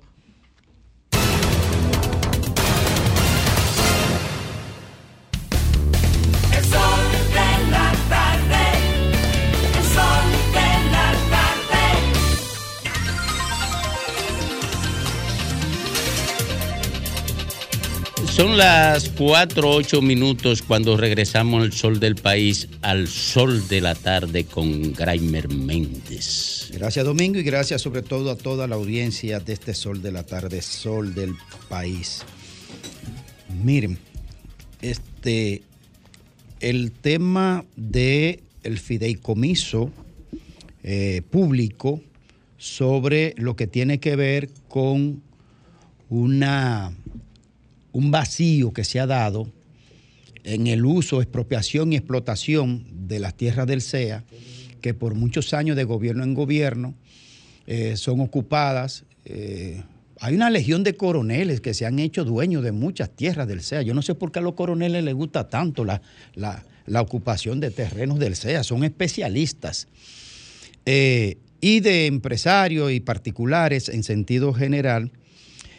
Y yo creo que inicialmente, viéndolo por supuesto con, con una supervisión social, eh, en sentido general de, de veiduría, yo creo que se pudiera eh, establecer una buena iniciativa. A propósito de lo dicho por los compañeros, como personas como Enriquillo Reyes o Fabio Cabral, a quien no tengo el placer de conocer así de manera acabada como nuestros compañeros, A Fidia Jaristi sí, un poco más en lo que tiene que ver con su trayectoria pública. Eh, y yo creo que se puede establecer un precedente importante, positivo, en el marco único y exclusivamente de fideicomiso público. En ese contexto no se puede salir ni medio milímetro de ese concepto porque ya sabemos la voracidad del empresariado dominicano por apropiarse de las cosas públicas para su propio engrosamiento de sus capitales y sus fortunas. Eso ha sido la historia de este país. Entonces yo creo que esta comisión creada por el presidente eh, Luis Abinader para revisar los contratos sobre venta de terrenos, propiedad de los ingenios de- del Estado suscrito entre el Consejo Estatal del Azúcar y, particu- y particulares se ha ponderado bajo este nuevo esquema. Yo creo que es una iniciativa que podemos ponerle atención y darle seguimiento y además saber si de verdad, con toda autoridad del Estado, sobre todas esas inmensas tierras expropiadas, o mejor dicho, expropiadas no, apropiadas por particulares, yo creo que puede, tenemos aquí quizá la solución definitiva, probablemente, no lo doy por sentado, pero me parece importante, como iniciativa me parece importante y que puede tener resultados positivos para el país. Miren, se ha destapado la información, en otro orden, se ha destapado la información de que el celular, el móvil de la prestigiosa periodista Alicia Ortega, así también como el militante político, miembro del comité político del PLD, José Dantes, eh, posible candidato a senador. También lo ha hecho el diputado José Horacio Rodríguez, eh, diputado del Congreso Nacional, lo cual estamos hablando de tres personas que impactan la sociedad de diferentes litorales eh, sociales y políticos en particular. Eso da un... Ese es el reflejo de lo que ha acontecido aquí con la violación de la ley 172.13, que es el habeas data, pero también el artículo 44 de la Constitución del derecho a la protección de la información privada de las personas, de los ciudadanos. Si usted lo pone en ese contexto, digamos que no se ha protegido por parte del Estado a las personas en, esa, en, ese derecho que también está enmarcado en tratados internacionales como la Declaración Universal de los Derechos Humanos de mediados del siglo pasado o la Convención Interamericana sobre Derechos Humanos, ¿verdad? Hasta ahí parece como, como una violación de derechos por particulares, ¿verdad? Y que el Estado debe intervenir para que sea corregido. Pero, oh sorpresa, los gobiernos que han pasado por aquí, por, este, por la dirección de esta, de esta república, todos han estado comprometidos con la violación de ese derecho. El Ministerio Público, el sistema de justicia y el Poder Ejecutivo, como lo sé yo y lo saben los que estamos en esta cabina, aquí hay agencias de espionaje que lo sabe el gobierno completo, lo sabemos ciudadanos, lo sabe el Ministerio Público, lo sabe el sistema de justicia y lo sabe el DNI. Gobierno tras gobierno. Carajo, y nadie interviene eso. ¿Cómo carajo se puede tener agencia de espionaje de, para violar los derechos fundamentales de personas públicas en diferentes órdenes? Y el Estado se hace no solo de la vista ciega, sino que protege a esa gente. Es más, en, en algunos casos forman parte de los procesos de para ganar elecciones. La, la, la, la falta de vergüenza, la falta de autoridad, el contubernio de la autoridad con, con gente que se dedica a espionar, que aquí se saben dónde están instaladas, dónde están las oficinas, quién las opera, con qué equipo operan, a quién intervienen, cuántos violan los derechos de todo el mundo. Coño, y el Estado no interviene. O sea, el presidente de la República viola su propia constitución. El Ministerio Público no puede hacer un allanamiento, una intervención sobre eso. Cómplice también. El sistema de justicia no interviene tampoco. La autoridad en general y el Estado es un Estado comprometido con el delito del espionaje en este país.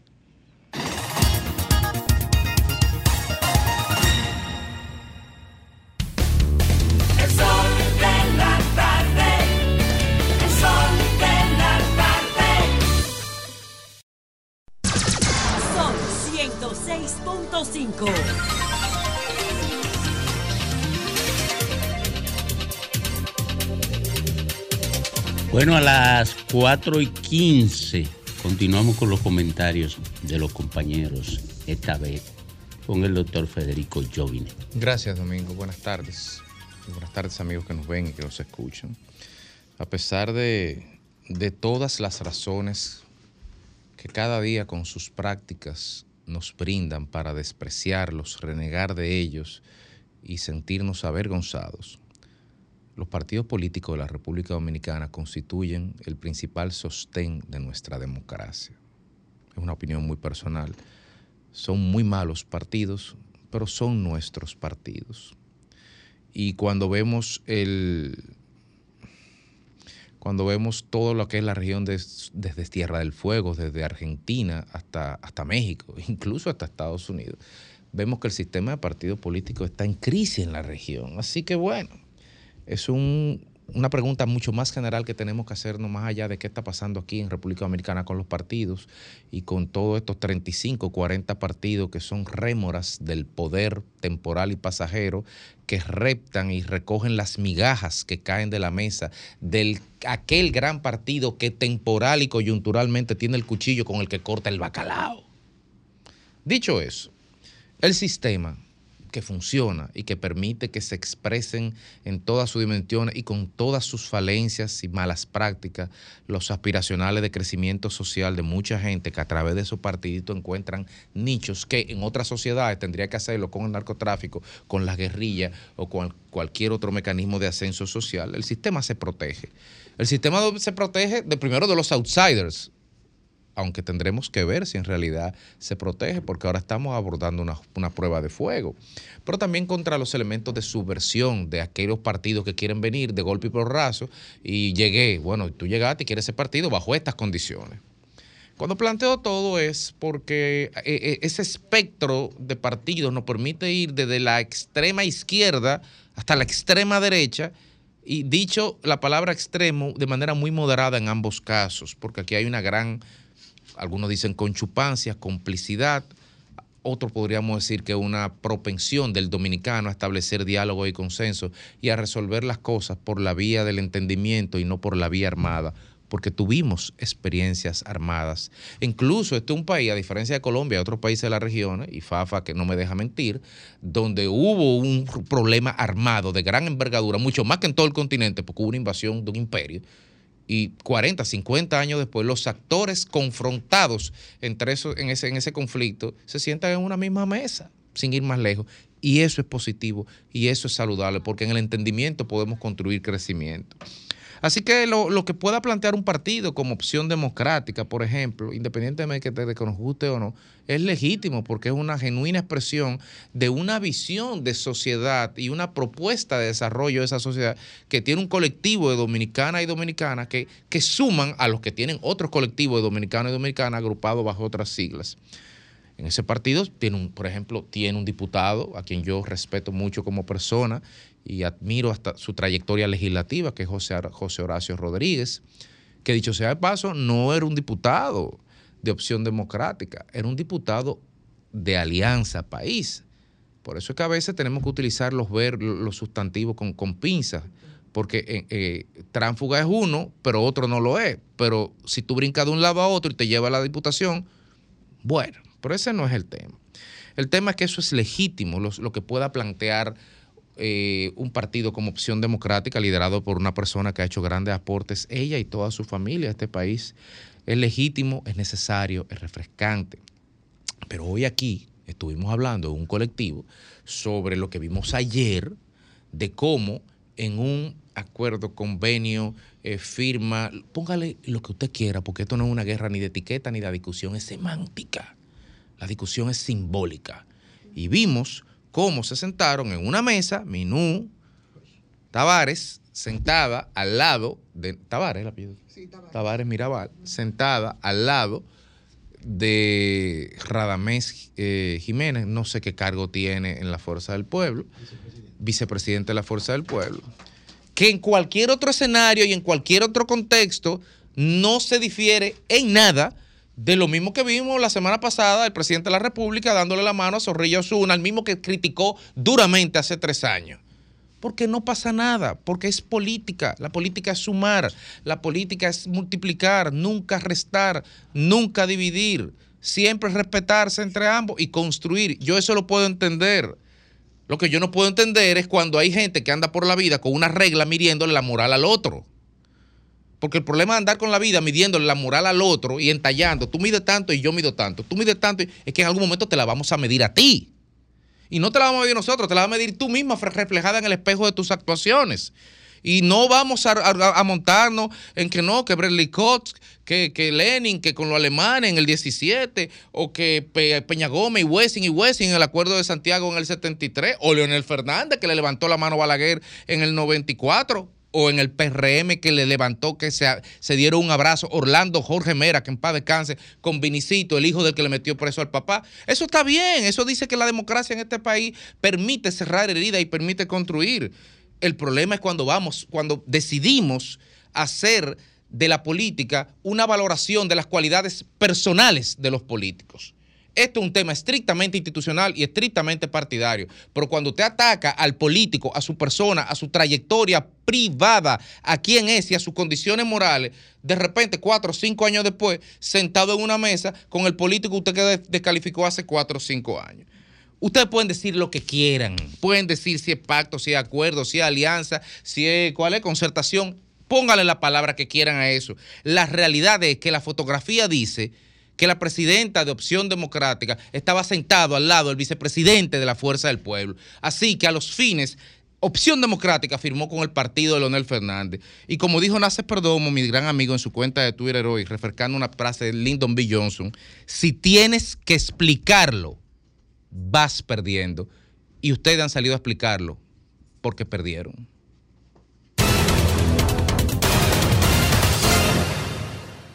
Este programa llega a ustedes gracias a Popular, a tu lado siempre. Hola, soy César Alberto Perello y este es su segmento de finanzas personales en el sol de la tarde. Hay temas que son el fruto de algunas reflexiones llevadas a cabo en conversaciones informales entre amigos o que provienen de los fantásticos aportes de algunos participantes de talleres y que cada cierto tiempo me gusta compartir con ustedes. Especialmente en estos tiempos de final de año, creo que es propicio volver sobre el tema de la diferencia entre actitud y aptitud y la necesidad de ambas para enfrentar o evitar los problemas financieros. Reflexionemos acerca de la actitud y de la aptitud que tenemos en cuanto al dinero, ya sea para producirlo, para gastarlo, para ahorrarlo, multiplicarlo o desaparecerlo. Comencemos con la aptitud, con P. Pienso que la aptitud para hacer dinero la tenemos casi todos. La mayoría de nosotros está capacitada de alguna manera para ganar dinero y una gran parte lo hacemos a través de un trabajo en relación de dependencia que nos provee de un salario que nos puede alcanzar para cubrir ciertas necesidades y en ocasiones hasta para poder ahorrar. Con estos ingresos, siempre y cuando llevemos un estilo de vida acorde con ellos, podemos intentar asegurar nuestro futuro mediante algunas inversiones. También hay una parte de la población que por su talento o habilidad es capaz de generar dinero mediante una buena idea puesta en ejecución, eso que llamamos emprendedores, o a través, como el caso de los artistas y los deportistas, de un jugoso contrato. Por otro lado, la actitud con C, es decir, cómo actuamos ante el dinero, no tiene ninguna relación con la forma en que lo conseguimos y está definida, desde mi punto de vista, por el respeto con que tratamos el dinero que nos llega. Pero, ¿qué hace la diferencia entre una persona que vive su vida sin mayores problemas financieros, la aptitud o la actitud? Para mí, indiscutiblemente que la última. Hay que estar claros. Si tratamos el dinero sin respeto y como si saliera de una lámpara mágica, tarde o temprano se nos acabará sin que importe cuán altos sean nuestros ingresos en el momento. Si damos el justo valor a cada peso que nos ganamos, llevamos un estilo de vida acorde con nuestros ingresos y tratamos de ahorrar alguna parte de lo que recibimos, es poco probable que nos veamos en situaciones financieras desagradables. Recuerden que se pueden comunicar con nosotros a la dirección Pereyó-César en Instagram y también Pereyó C en X.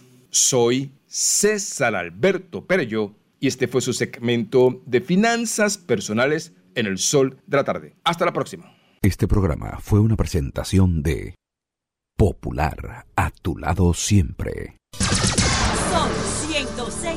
Son 106.5.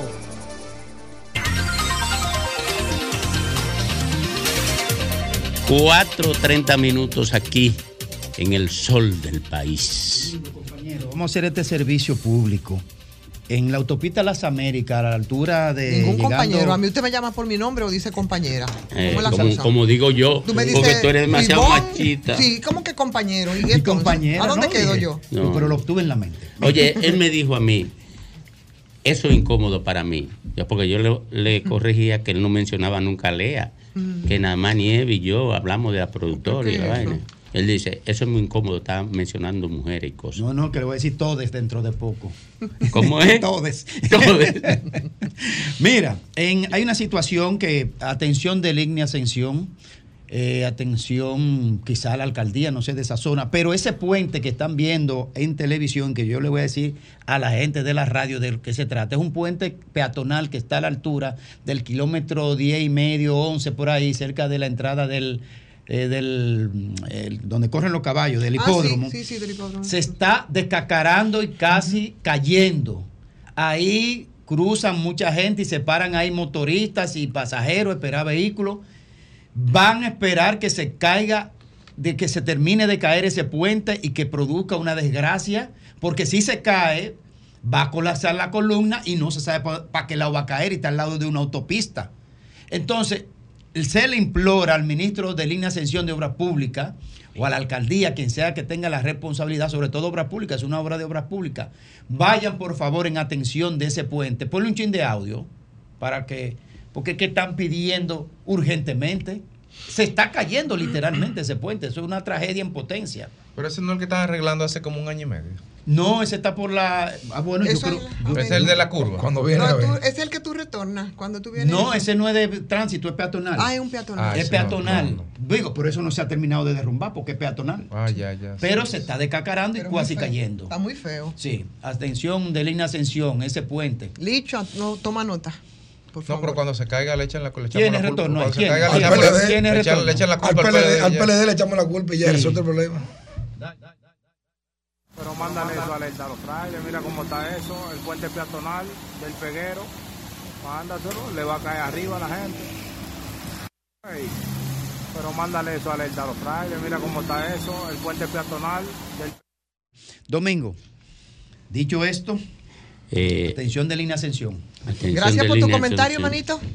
Mire, agradecer que No, yo, vi- vine no lo quiere hacer, no sé, pare- tú sabes que entre los abogados siempre hay uno, una Unos quiquilla, celitos, una cosa. una quiquilla. no, pero este hombre es profesor de profesores. ¿Cómo yo voy a tenerle? Yo, no le cargo ni el maletín. No. No, claro que no. Ah, es no. un doctrinario constitucional, el doctor Nanfi Rodríguez, Y claro. además, periodista. A quien le agradecemos la remisión de este libro, a todos los integrantes de este equipo, menos a Fafa, que no le llegó, parece. La ciudadanía ante el Tribunal Constitucional.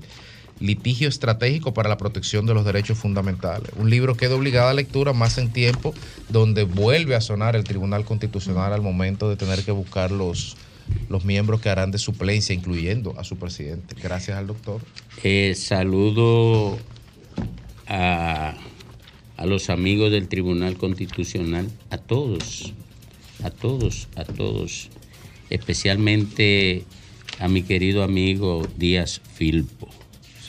Rafael Díaz. Eh, Sí, Rafael Díaz. Eh, eh, Este libro está editado por la Fundación Prensa y Derecho. Sí, esa es la fundación de Nanfi. Sí, sí, sí, sí, sí. sí. Sí. Eh, bueno, son las 4.34. Vamos Me- con otro comentario porque ya Karamir hizo el de él. No, yo adelanté el de mañana. Son las 4.34 hora de el azote del PRM. Muchísimas gracias, Domingo. Ya yo sé una, una- una pequeña entrada. Eh, pero- eh, Fafa, Fa- perdóname, querido hermano.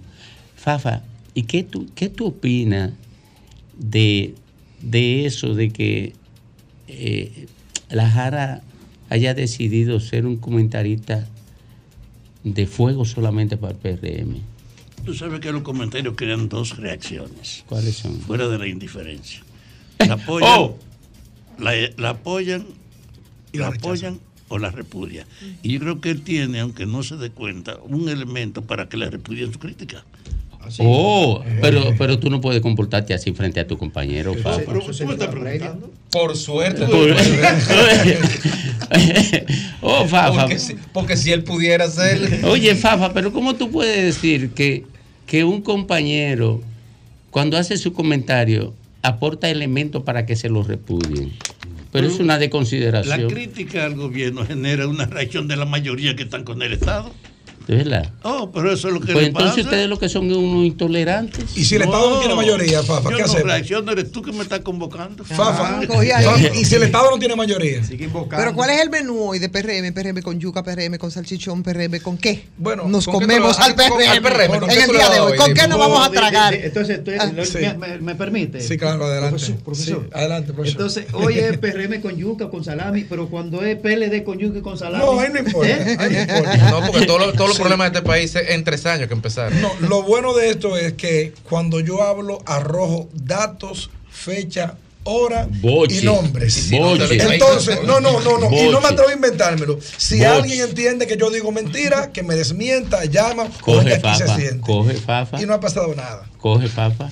Te lo La dije. gente valora lo que escucha, independientemente de la procedencia o de su veracidad. Pero tú te Y incides. este país tiene una mayoría oficial. Pero tú y te- de ese punto de vista, entonces, cuando tú haces crítica, tú generas un respaldo en tu gente, pero yo creo que su éxito de él. Pero tú estás boicoteando el, el No, pero comentario yo- de él. Eh, entonces, El eh, éxito de eh, él. Domingo, Que que Domingo. Pero antes de ir al comentario, No, yo tengo una pregunta para es Fafa. Antes de ir al comentario, Fafa. Entonces, bajo el criterio de que cuando el que tiene un comentario adverso al gobierno, al gobierno crea un rechazo colectivo, crea, un rechazo colectivo, entonces eso quiere decir, porque tiene mayoría, ¿tú- quiere decir que tú duraste 16 años entonces hablando contra la corriente. No, 16 no, 70 años. Bueno, muchísimas gracias a todos ustedes. Siempre es bueno conversar y hacer valoraciones sobre diferentes tópicos. Miren, yo creo que la política, la democracia, la partidocracia, los partidos políticos, las ideologías están de vacaciones. Y si pensamos cómo llegan las ideologías hasta el día de hoy y el rol democrático histórico que han jugado para fortalecer la democracia en diferentes partes del mundo, incluyendo países de África, que se pensaría, sería irrisorio pensar que en África podríamos tener democracia donde no era ni fácil comunicarse ni por una lengua. A raíz de la propia Revolución Francesa del 1789, desde allá comenzamos con el tema de las ideologías y los partidos políticos, que en ese momento tal vez no eran identificados como tales, sino más bien como movimientos políticos que buscaban hacer cambios históricos, querían quitar al, rey en este caso, de ponerlo por el abuso luego de la crisis de la harina y todo lo ocurrido por allá por la Revolución Francesa. Desde ahí se decía entonces lo que entendían que había que hacer un cambio radical, se sentaban a la izquierda, y lo que entendían que había que hacer un cambio más moderado, por decirlo de esa manera, se sentaban a la derecha y ahí se comenzó a acuñarle, acuñar el concepto de izquierda y de derecha. Grandes pensadores eh, de la historia o de la humanidad que han marcado eh, diría yo, la historia política, económica y social, porque no solo filosofaron o hablaron sobre la política, también se atrevieron a hablar de la política y de la economía, como Karl Marx y Adam Smith, Adam Smith en la riqueza de las naciones. Y Karl Marx, un poco más profundo ya cuando habla del manifiesto comunista, donde allí evidencia las ideas, las ideas socialistas que han imperado en el mundo y que han logrado o que lograron dividir el mundo entre, entre, entre, entre izquierda y derecha, por decirle. Pero este concepto de izquierda y de derecha, yo creo que eh, por muchos años logró eh, eh, eclipsar el mundo, incluyendo esa famosa Guerra Fría, luego o a raíz de la Segunda Guerra Mundial entre Rusia y Estados Unidos, ambos con una visión diferente, uno con una visión eh, de izquierda y otro con una visión de derecha, aunque aparentemente la visión de derecha logró imponerse en el mundo porque la historia la escriben los vencedores. Pero si tú buscas los principales países del mundo que tienen mayor desarrollo económico, que tienen mejo- mejor desarrollo social, que tienen mejor distribución de la riqueza, esos países en su mayoría, hablamos en este caso de los nórdicos, en principio todos o casi todos basaron sus economías o más bien su desarrollo político en una visión progresista. Aprendieron a dividir su riqueza. Cuando les llegó la riqueza, como el caso de Noruega, tenían mucho mayor fortaleza para distribuir y para mejorar la calidad de vida de todos los noruegos. Y por eso vemos cómo esos países que en principio eran bárbaros, los nórdicos, hoy son, hoy son un ejemplo en el mundo para cualquier ejemplo que usted le ponga, en términos impositivos, en términos de recaudación, en términos educativos, son de desarrollo social, son un ejemplo para el mundo. Pero viendo la degradación de la política y cuando un país o un Estado, una nación comienza a dar síntomas de que el sistema de partido político se va cansando, ella misma comienza a anunciarte con pequeños, con pequeños hechos, como se dice, para que tú comiences a reaccionar sobre ella. El mejor ejemplo de eso es Venezuela. En Venezuela, a raíz del, a raíz del pacto de punto fijo que conversábamos, creo que en el día de ayer con Graimer Méndez, eh, el pacto de punto fijo 58-59 en Venezuela, que fue un pacto que se realizó para pactar la democracia luego de la salida del déspota Pérez Vidal, la democracia hubo que pactarla entre ADECO, COPEI y ese grupo de partidos que en ese momento quería traer una nueva democracia a Venezuela. Pero en Venezuela hay un personaje que yo creo que tiene un poco de símil con la República Dominicana porque fue un síntoma del cansancio que sufrió ese, ese país con la partidocracia y se llama Rafael Caldera. Rafael Caldera fue uno de los principales impulsores, ¿verdad?, de ese pacto de punto fijo del 58. Promovió por completo una renovación política, promovió una generación política completa para que accedieran a la política a través de esos partidos, COPEI, ADECO. Bueno, aunque fue presidente varias, varias veces por uno de ellos, llegó un momento dado, ¿me iba a hacer un comentario? Sí, y sí, que, con y una que visión- ganó las elecciones después que Chávez estaba preso después del Caracazo. Sí, sí, con una visión socialdemócrata, pero fue presidente en, los, en la final de los 60, en los 70, pero llegó un momento dado que en su partido, ya cuando llegó el relevo, se resistió al relevo y tuvo que irse y formar un nuevo partido, que es lo que le llamaron el chiripero, y creo que en alrededor del 93 o, no- o el 94 llega nuevamente a la presidencia, pero en los, en los brazos de él, en las manos de él, es que explota el sistema de partido político y viene ya todo lo que ustedes saben con Chávez y lo que representó para Venezuela, aunque en principio tuvo muchos aportes. Pero cuando tú vas a la República Dominicana, tú dices, ¿qué está pasando en la República Dominicana con la partidocracia? Yo creo que está grave, está grave, está grave.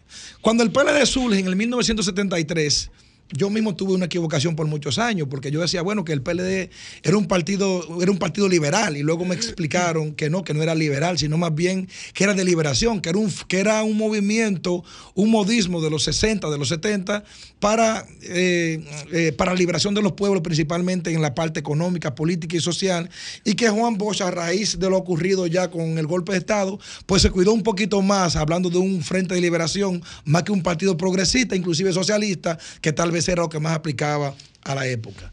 Pero lo que tenemos hoy como partido político en la República Dominicana no representa absolutamente nada de lo que hemos hablado, de la retrospectiva histórica que yo he hablado en estos momentos, de lo que es la historia política, los movimientos políticos y lo que representa una visión política. Si yo soy de derecha, si yo creo en, en- en- en que, en la mano invisible en el Estado, de que el Estado debe de normarse por sí mismo, o que si no, si yo debo tener un control sobre el Estado, o cuál sería mi visión sobre la educación, si yo creo en una educación laica o no, o si yo creo en una, en una educación concentrada basada en preceptos religiosos. Qué lindo se ve la política desde el punto de vista de las ideologías cuando la gente toma decisión en función de lo que cree por un concepto y una creencia ideológica para tomar esta decisión.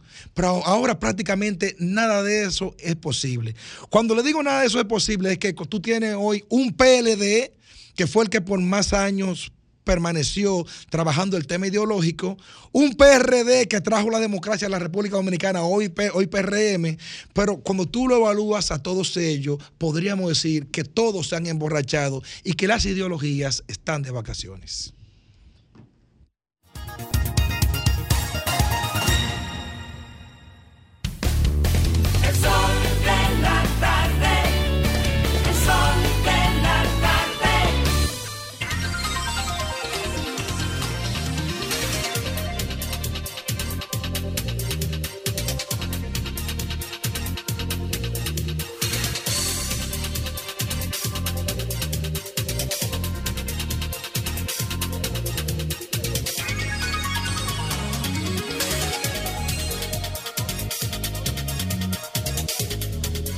Bueno, aquí estamos, señores. En- Es miércoles, ¿verdad? Estamos en la mitad de la semana. Miércoles, 4.45 minutos de la tarde. Momento del comentario de nuestro Domingo Páez. Gracias, Reina. Miren, ni que lo hubiésemos concertado, eh, hubiésemos hecho un examen tan amplio del sistema de partido como el que, hemos, el que han hecho mis compañeros y mi compañera, y que parece que yo también estoy condenado a entrar por seducción o por imitación en el tema. Miren, los partidos políticos en la democracia moderna tienen la responsabilidad de administrar el Estado con propósitos mayores que procuren garantizar seguridad, desarrollo, bienestar y la construcción de espacios que permitan la viabilidad de la vida con el propósito mayor de hacer el ser humano feliz. Esa es una aproximación conceptual con la que yo pretendo definir la razón de ser de los partidos políticos. Desde el inicio de la construcción de esto, como se refería a Félix Lajara, de este esquema de gestión de las cosas públicas allá en la Francia revolucionaria, se concibió la organización política como los intermediarios entre el Estado y el ciudadano. Y eso definía la utilidad de los partidos políticos. Este proceso disruptivo de la sociedad que trajo la llamada posmodernidad o hipermodernidad ha hecho que todo sea volátil, que tenga poca duración y que haya un anclaje muy frágil de las cosas. Las cosas no descansan, no se apoyan, sino tocan y siguen caminando hacia el olvido o hacia la desaparición. Y parece que los partidos políticos han sido presa de esa expresión de liquidez, de la que hablaba Simón Bauma, de esa inestabilidad que define la existencia del momento. Y ellos han abandonado el compromiso, han abandonado el anclaje y con ello ha quedado sin sentido su vida, reduciéndola exclusivamente su razón, reduciendo exclusivamente su razón de ser a hacer picadillo el Estado para repartírselo por pedazos. Con mucha razón y de forma machacona, Fafa insiste en que los partidos políticos no definen el propósito. Él lo hace un poco sesgado, ¿verdad? Porque no lo dice que el principal, la principal expresión de la ausencia de propósito es su propio partido, que es el que tenga el gobierno y que por tanto administra el Estado y tiene la mayor posibilidad de definir acciones hacia la sociedad. Los otros tienen que conformarse o con propuestas o con críticas. Y el que tiene el Estado en su mano es el único que puede accionar hacia la sociedad, definiendo los propósitos que le dan sentido a su existencia. Y obviamente, con la ausencia de ética y la ausencia de políticas y de compromiso con la sociedad que afecta a los partidos políticos dominicanos en particular, el poder y el objetivo de todos es convertir los bienes públicos y el espacio público en, un, en una piñata a repartirse de manera más impúdica imaginable.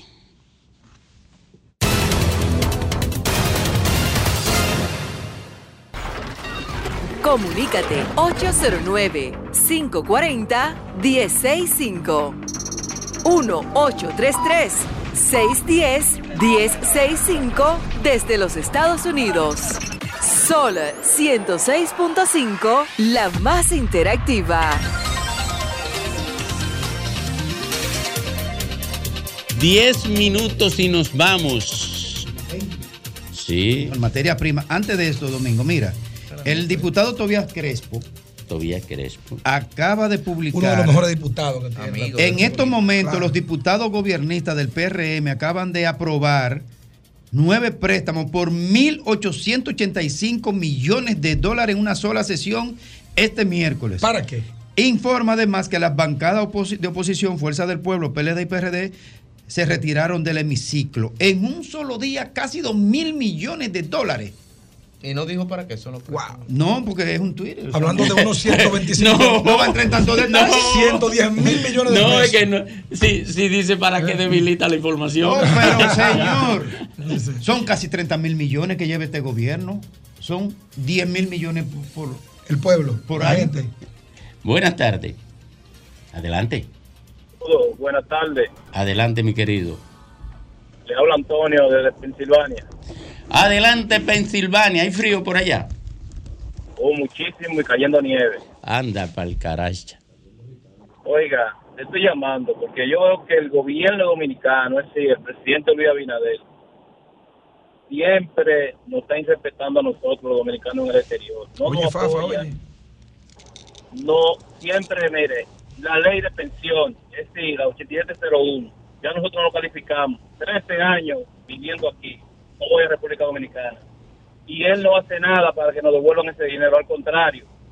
Están pensionando personas con 57 años, que son ciudadanos americanos ya, y su pensión va hacia aquí, y ellos lo pensionan con 8 mil y 7 mil pesos.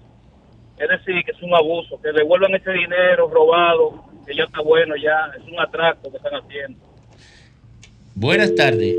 Buenas tardes. Adelante. Buenas tardes, Domingo. Adelante, mi querido. La señora Ivonne está por ahí. Eh, acaba de multiplicarse por cero para evitar el tapón del puente. Ok, ella estaba oyendo el, el- el- la Claro que sí. lo que yo le quiero decir a ella, con todo el respeto que se merece, es que sepa que los oyentes no somos estúpidos. Porque Ay, ella dice que ella no es del PRM, pero como decía don Álvaro, ¿cuál es tu partido, Ivonne? Eh, No, pero ella no, ella no milita. Ella no milita, ella militó en la izquierda hace muchos años. Ella no y, mil- y usted ve, usted no está en ninguno. Usted es patriota, Juan Pablo. Duarte y usted.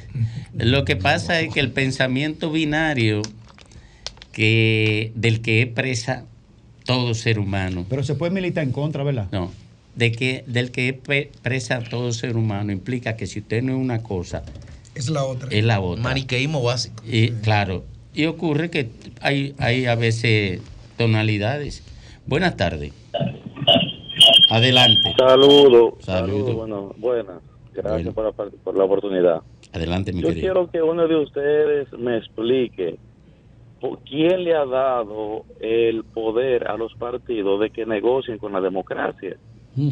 Ejemplo, en las provincias, en el interior del país, se ha dado, se habla mucho sobre reservas de candidatura, pero que no van a favor con la mayoría del electorado. ¿Quién le ha dado el poder a un partido de que decida a quién ponerle en la boleta? Por favor, que alguien me, lo- que alguien me lo explique. No Es un poder delegado realmente. La... Eh, Claro. Sí.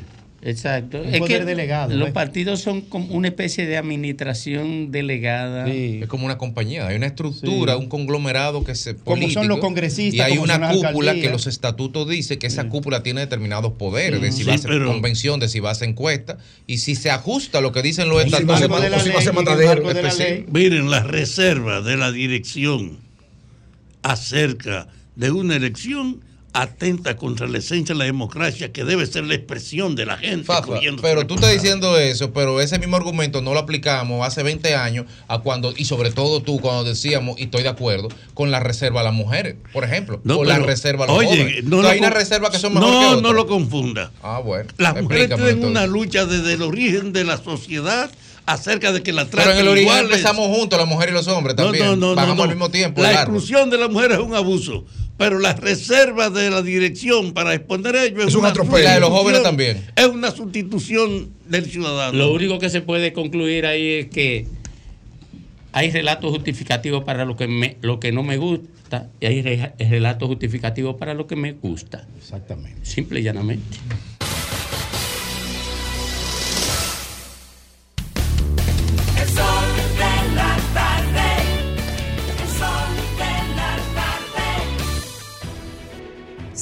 106.5, la más interactiva. Una emisora RCC Miria.